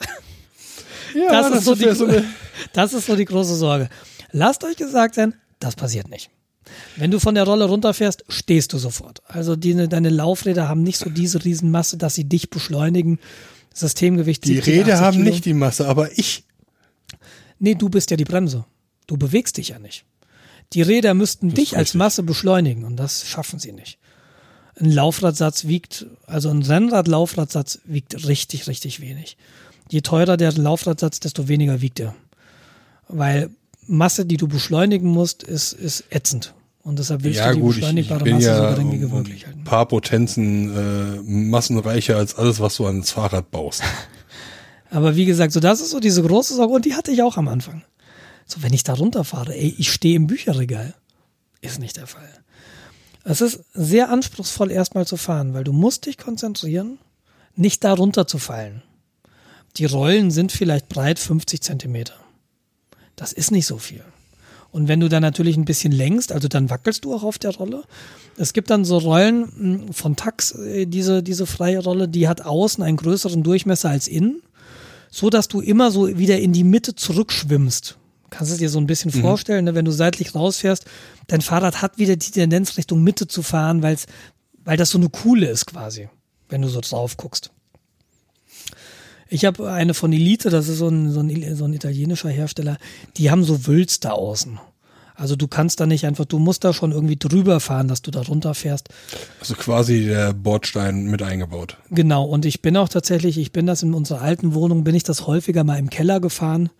Und da bin ich auch einmal so in einen Stapel Umzugskartons einfach reingestürzt, weil ähm, hatte mich nicht konzentriert. Und äh, das Spannende an so einer freien Rolle du lernst Fahrrad, du lernst Gefühl fürs Fahrrad. Auf der festen Rolle ist dein Fahrrad fixiert. Das kann nicht umkippen, du musst dich nicht konzentrieren, da geht's nur ums Treten. Mhm. Auf der freien Rolle zu fahren ist viel anspruchsvoller, mental anspruchsvoller, weil, weil du dich eben konzentrieren musst. Ich glaube, sowas bräuchte ich eigentlich für mein Fahrrad, damit ich halt irgendwie durch mein verschobenes Körpergefühl und den ungewohnten äh, Schwerpunkt der ist jetzt irgendwie viel weiter über der Sattelstütze quasi, dass ich mich daran gewöhne. Ich bin mir nicht sicher. Auf einer freien Rolle zu fahren ist deutlich schwieriger als draußen zu fahren. Ja, aber hier kann ich Matten um mich rumlegen. Ja. Oder ein Harness äh, anziehen und mich an der Decke abhängen lassen. Ein Anfänger oder was heißt ein Anfänger? Ein guter Tipp für Leute, die noch nie auf einer freien Rolle gefahren sind und die das anfangen wollen, ist im Türrahmen zu fahren. Weil äh, wenn du die im Türrahmen fahrst, da kannst du halt nicht wegkippen so wirklich. Ja. Du bist dann relativ schnell an einem Rahmen und ähm, funktioniert ganz gut. Und jetzt, wo ich drüber rede, möchte ich die Rolle eigentlich nicht verkaufen, aber eigentlich will ich sie doch verkaufen, weil ich den Platz gerade nicht habe und ähm, aber wie gesagt, äh, damals äh, zu Kinder, nee, wie heißt das? Eltern, Elternzeit, Zeiten. Elternzeit. Bin ich häufig in der Wohnung gefahren auf der festen Rolle. Da habe ich mir dann so, es gibt so diverse Portale im Internet. Trainer Road, dann kannst du dir so irgendwie deine Trainingsprogramme ähm, machen und dann ist das sowieso und jetzt fährst du Intervalle und jetzt musst du anderthalb Minuten Vollgas geben und äh, meine Rolle, die hat einen äh, Bluetooth-Sensor und ich habe so einen, so einen Bluetooth-Empfänger für meinen Computer und da kann ich dann ist so eine errechnete Wattzahl, also wie viel Leistung trete ich gerade und dann kannst du so Mhm. wirklich im, im Zeitverlauf sehen, ja, jetzt musste 350 Watt treten und jetzt wieder, jetzt war Piano so, ne, aktive Erholung 100 Watt, also eher wenig. Und das macht schon eigentlich auch ein bisschen Spaß. Hält auf jeden Fall fit. Ich hatte damals nicht, ich konnte nicht Rennrad fahren, weil ich hatte ja ein kleines Kind. Aber wenn das Kind schläft, einfach mal eine Stunde auf die Rolle, das ging. Und äh, wir waren ja gerade, du bist jemand, der im Fitnessstudio so auf so einem Ding fährt und nicht vom Fleck kommt. Wenn du so, wenn ich so ein Trainingsprogramm vor mir hatte, dann ging das ganz gut. Und ich bin auch, ich habe dann auch bei YouTube, findest du das so, einfach mal eine Stunde Video für einen Hometrainer. Da kannst du dann, dann sitzt du auf deinem Hometrainer, zitt ein bisschen, aber da vorne passiert was. Du fährst irgendwie in Venice Beach am, am Strand lang oder so. Das ist irgendwo dann auch mal ganz spannend. Aber im Fitnessstudio so ohne alles finde ich ganz Ja, furchtbar. ohne alles. Ich habe halt äh, einen Podcast oder ein spannendes Hörbuch auf den Ohren. ja, Und dann versuche ich halt meine Zeit, die ich mir vorgenommen habe, zu fahren, zu fahren. Ja, aber wieso machst du denn das nicht draußen? Also es ist doch viel schöner an der frischen Luft. Nein, Autos, andere Leute, andere Fahrräder. Ja, aber es gibt doch bestimmt auch irgendwie einen Rundkurs irgendwo, der über Waldwege führt. Es muss ja nicht rein. Ja, Waldwege. Das ist nee, doch super. Das ist Kacke. Okay, Entschuldigung. Da liegt lauter Dreck rum. Da liegen Bäume, da liegen Steine, Hunde, Katzen, Löwen, Nee, alles, was in also- der Natur rumläuft. Also, Also nee. nee, nee, das, nee, ach, nee, das verstehe ich nicht. Da, da, da bin ich anders. Ja, du kippst permanent um, brichst dir die Schulter, brichst dir den Ellenbogen, brichst dir den Rücken. Möchte ich nicht drüber Nee. reden. Möchte ich nicht drüber reden. Siehst du, das mache ich doch lieber im Sportstudio. Ja, also. äh, Es ne, riecht auch jedem- komisch. Ja, jetzt draußen riecht's halt nicht komisch. Ja, doch. Nee. Nach Kuhmist. Ja, okay. Na, jedem das seine, jedem das seine. Es ist ja schön, dass es so viele Angebote gibt und dass für jeden was dabei ist. Genau. So. Und eigentlich wollte ich nur erzählen, dass Christoph Strasser einen 24 Stunden Weltrekord aufgestellt hat. Also kommt man dann vom Hölzchen aufs Stöckchen. Eine Sache, Apropos Stöckchen. eine Sache, genau, apropos Stöckchen. Wenn du, wenn du im Wald bist, hast du doch bestimmt schon mal äh, wildes Tier gehört. Hast du schon mal die Neons gehört? Ich weiß, was jetzt kommt. Und ich bin Ja, mir nicht ich sicher, heute schon mal gebracht mach, habe. mach ich ihn dir kaputt? Oder? Du hast also noch keine Neonsröhren hören. Also wir haben Neonröhren in der Küche, äh, die, die ein warm weißes Licht machen. Mit Neonröhren verbinde ich ja immer so Bahnhofsatmosphäre. Also nicht so Mhm. schön, kaltes, kaltes weißes Licht. Aber äh, bei uns in der Küche sind so eingebaute Neonbeleuchtung, Neonröhrenbeleuchtung und das ist ein warm weißes Licht. Und jetzt äh, sind die halt alt. Und jetzt gehen die so langsam kaputt. Und wir haben mittlerweile von vier Neonröhren funktionieren nur noch zwei. Und jetzt ist die Küche so, so Twilight Zone. Äh, ist halt nicht so schön. Ich finde, wenn ich koche oder wenn ich halt Müsli-Riegel mache, dann, dann habe ich es gern hell. Müsli-Riegel machen ist auch Kochen. Ja. Und äh, ich war so hin und her überlegen, so, ach ey, ach je, was machen wir denn da jetzt? Wie, wie könnte man denn, was könnte dann jetzt für die Beleuchtung diesen Neonröhren nachfolgen? Machst du eine LED-Beleuchtung? Machst du irgendwas mit Halogen? Müsstest du mal ausmessen, dann so Platten und dann machst du da Löcher rein, da sind dann Halogenlampen drin. Und jetzt begab es sich ja, dass ich zu einer Packstation musste, die am Baumarkt war. Und äh, als ich dann da am Baumarkt war, dachte ich mir so, gehe ich mal in den Baumarkt. Guckst du mal ein mhm. bisschen rum. Vielleicht haben die ja noch Neonröhren. Und äh, lernte, es gibt LED-Neonröhren. Also es gibt ähm, LED-Lampen in Neonröhren-Bauform. Und was fantastisch ist. Was ist denn eine Neonröhrenbaumform? Du meinst diese langen. Es ist eine Röhre, genau. Es ist einfach, hm? sieht aus wie eine Neonröhre. Du kannst diese LED-Neonröhren, will ich sie mal, weiß nicht, wie die so heißen wirklich, aber diese wahrscheinlich LED-Leuchtstoffröhren, in diese Halterung machen. Und äh, diese Neonröhren, das ist ja so, dass du in diesen Halterungen einen sogenannten Starter hast. Mhm. Das sind so, sind so runde Zylinder und die zünden das Gas in der, in der Neonröhre. Dadurch beginnt es zu leuchten. Die gehen auch manchmal kaputt. Und ich bin mir jetzt nicht sicher, ob bei uns die Leuchtstoffröhre als solche kaputt ist, ob das Gas da irgendwie leer ist oder was auch immer, oder ob der Starter kaputt ist. Habe auch keine Lust, das auszuprobieren. Ich will da jetzt auf LED-Beleuchtung umbauen. Und ähm, ja. diese LED-Lampen, die brauchen, glaube ich, oder die brauchen definitiv einen speziellen Starter. Du kannst nicht mit einem Neonröhrenstarter so ein LED-Ding betreiben, so wie, nee, so, wie, ich das weiß. Weil, weil, weil der Starter, der wandelt halt den äh, Strom in Starkstrom um, damit ja. er halt das äh, Gas anregen kann, damit es halt seine äh, Photonen losschießt.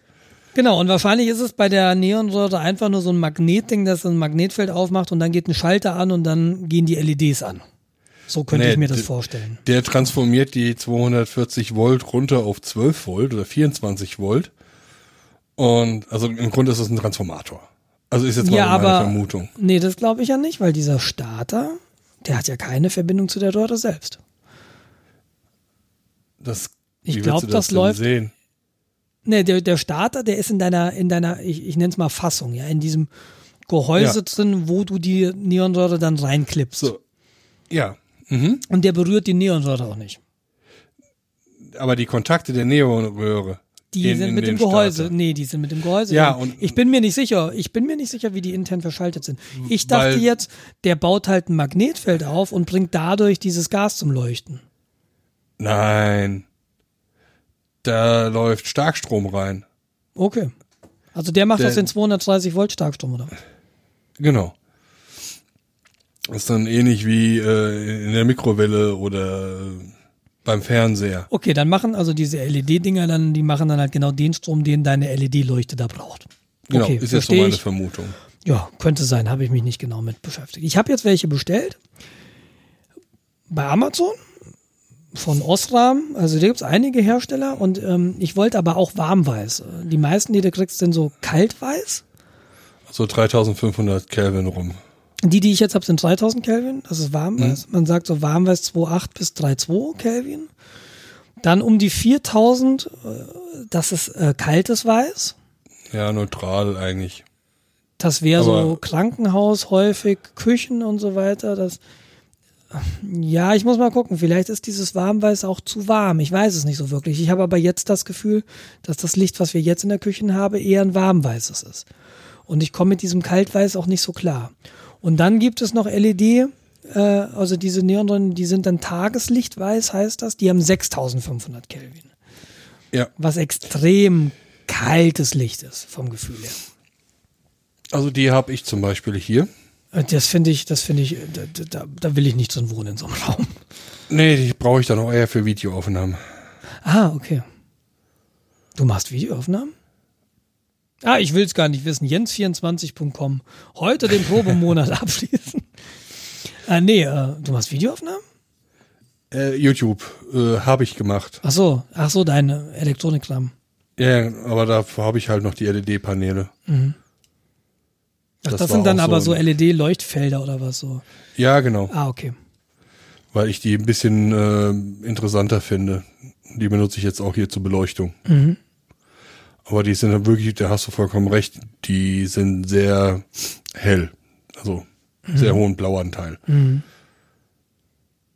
Ja, das will ich halt irgendwie nicht im, in, einem, in, der, in der Küche vielleicht schon eher, aber nicht im, im Wohnraum haben. Und jetzt haben wir hier im, im Wohnzimmer, in dem ich gerade sitze, wir haben ein, ein Bücherregal, das über eine ganze Wand geht und da hatten unsere Vormieter, weil das, oder Vormieter, die Besitzer der Wohnung, ähm, die haben oben auch Neonröhrenfassungen reingebaut. Und dann hat die Frau halt irgendwie drei dieser fünf Neonröhren rausgedreht, weil es ihr zu hell war. Und jetzt sind das so 60 Zentimeter lange Neonröhren, die kriegst du irgendwie noch, obwohl die echt kurz sind.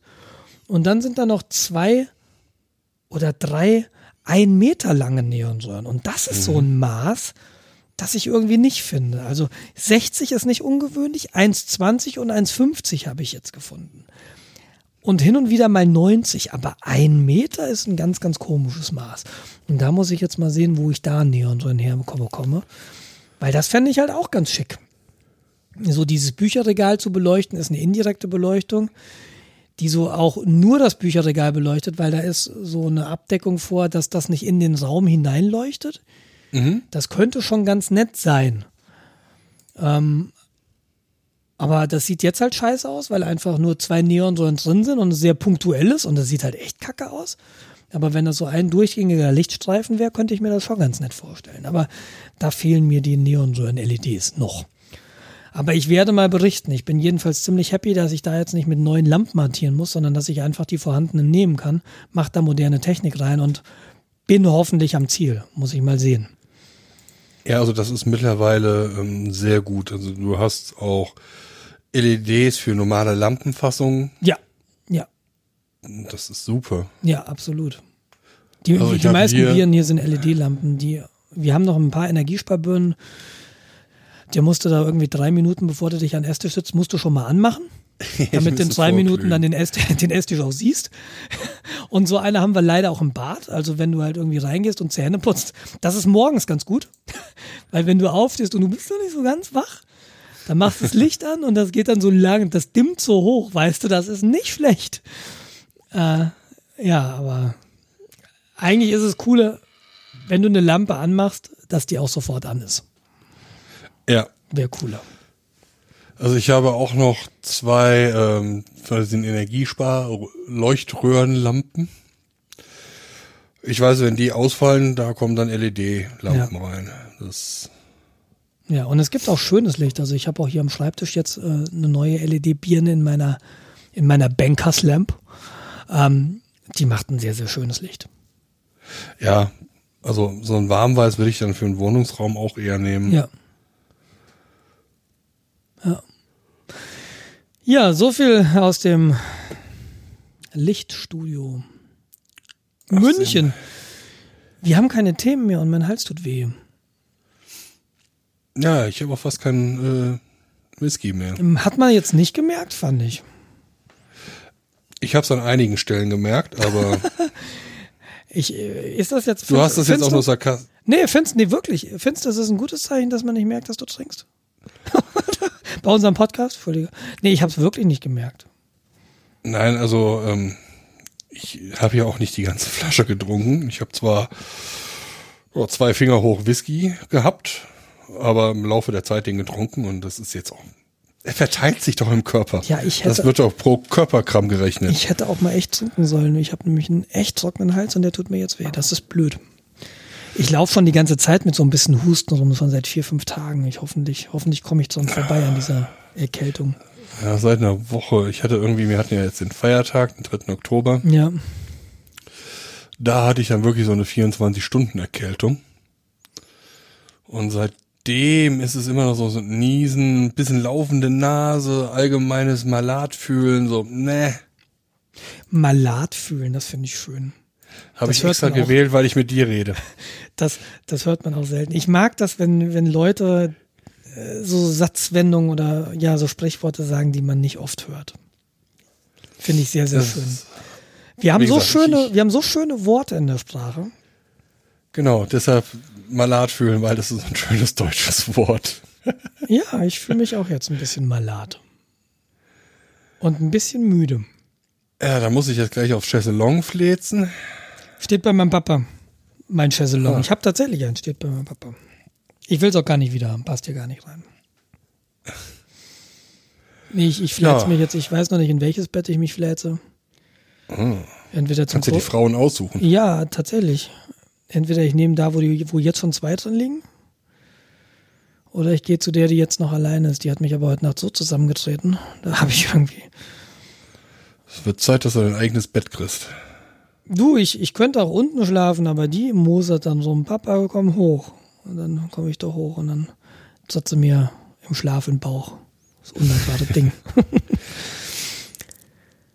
ja, es ist die Rache. Ja. Ich glaube, ich esse jetzt einen Müsli-Riegel und trinke was. Mach das. Ich bedanke mich fürs Zuhören, äh, fürs Einschalten, für die Kommentare in der letzten Zeit, für die Kommentare, die noch kommen mögen, für die Aufmerksamkeit. Und ich bedanke mich auch ganz besonders bei dir, Jens. Ja, ich bedanke mich an äh, unseren edlen Spender. Ja, vielen Dank. Im Grunde hat er ja beigetragen, dass ich mir den Whisky gekauft habe. Wenn du meinst, edler Spender, dass dies die Qualität der Sendung verbessert hat, nur zu. Wir nehmen auch Whisky-Spenden. Nee, du. Ja, aber auch nicht Nee, jeden. ich finde das, ich find das immer toll, wenn uns da jemand eine Freude macht. Ich mag das ja ganz gern. Ja, zumindest kommentieren war schon da so, da bin ich richtig stolz auf unsere Hörerin. Ich weiß nicht, ob ich stolz drauf bin, aber ich freue mich sehr darüber. Naja, sie hätten auch Schlimmeres mit ihrer Zeit Stolz, anfangen können. Über Stolz müssen wir auch nochmal reden. Und über Wahlen und vielleicht über Computerspiele und über Filme. Ich rede da gerade mit ein paar Leuten. Vielleicht haben wir irgendwann mal Gäste. Würde mich sehr freuen, macht vielleicht auch mal noch so einen dritten Aspekt, dritten Sicht, so eine dritte Sichtweise. Ist vielleicht an manchen Stellen auch mal ganz spannend. Oh, jemand, der Kulturreferenzen versteht, das wäre super. Tschüss, Jens. Tschüss, Nils. Bis zum nächsten Mal. Bye, bye. Ciao. Tschüss.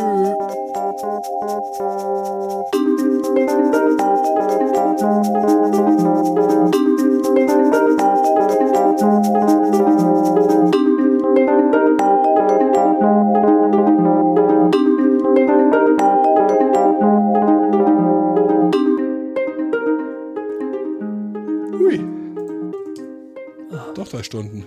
Scheiße. ich dachte, ich komme billiger weg. Aber gut, drei Stunden, nur, nur fair.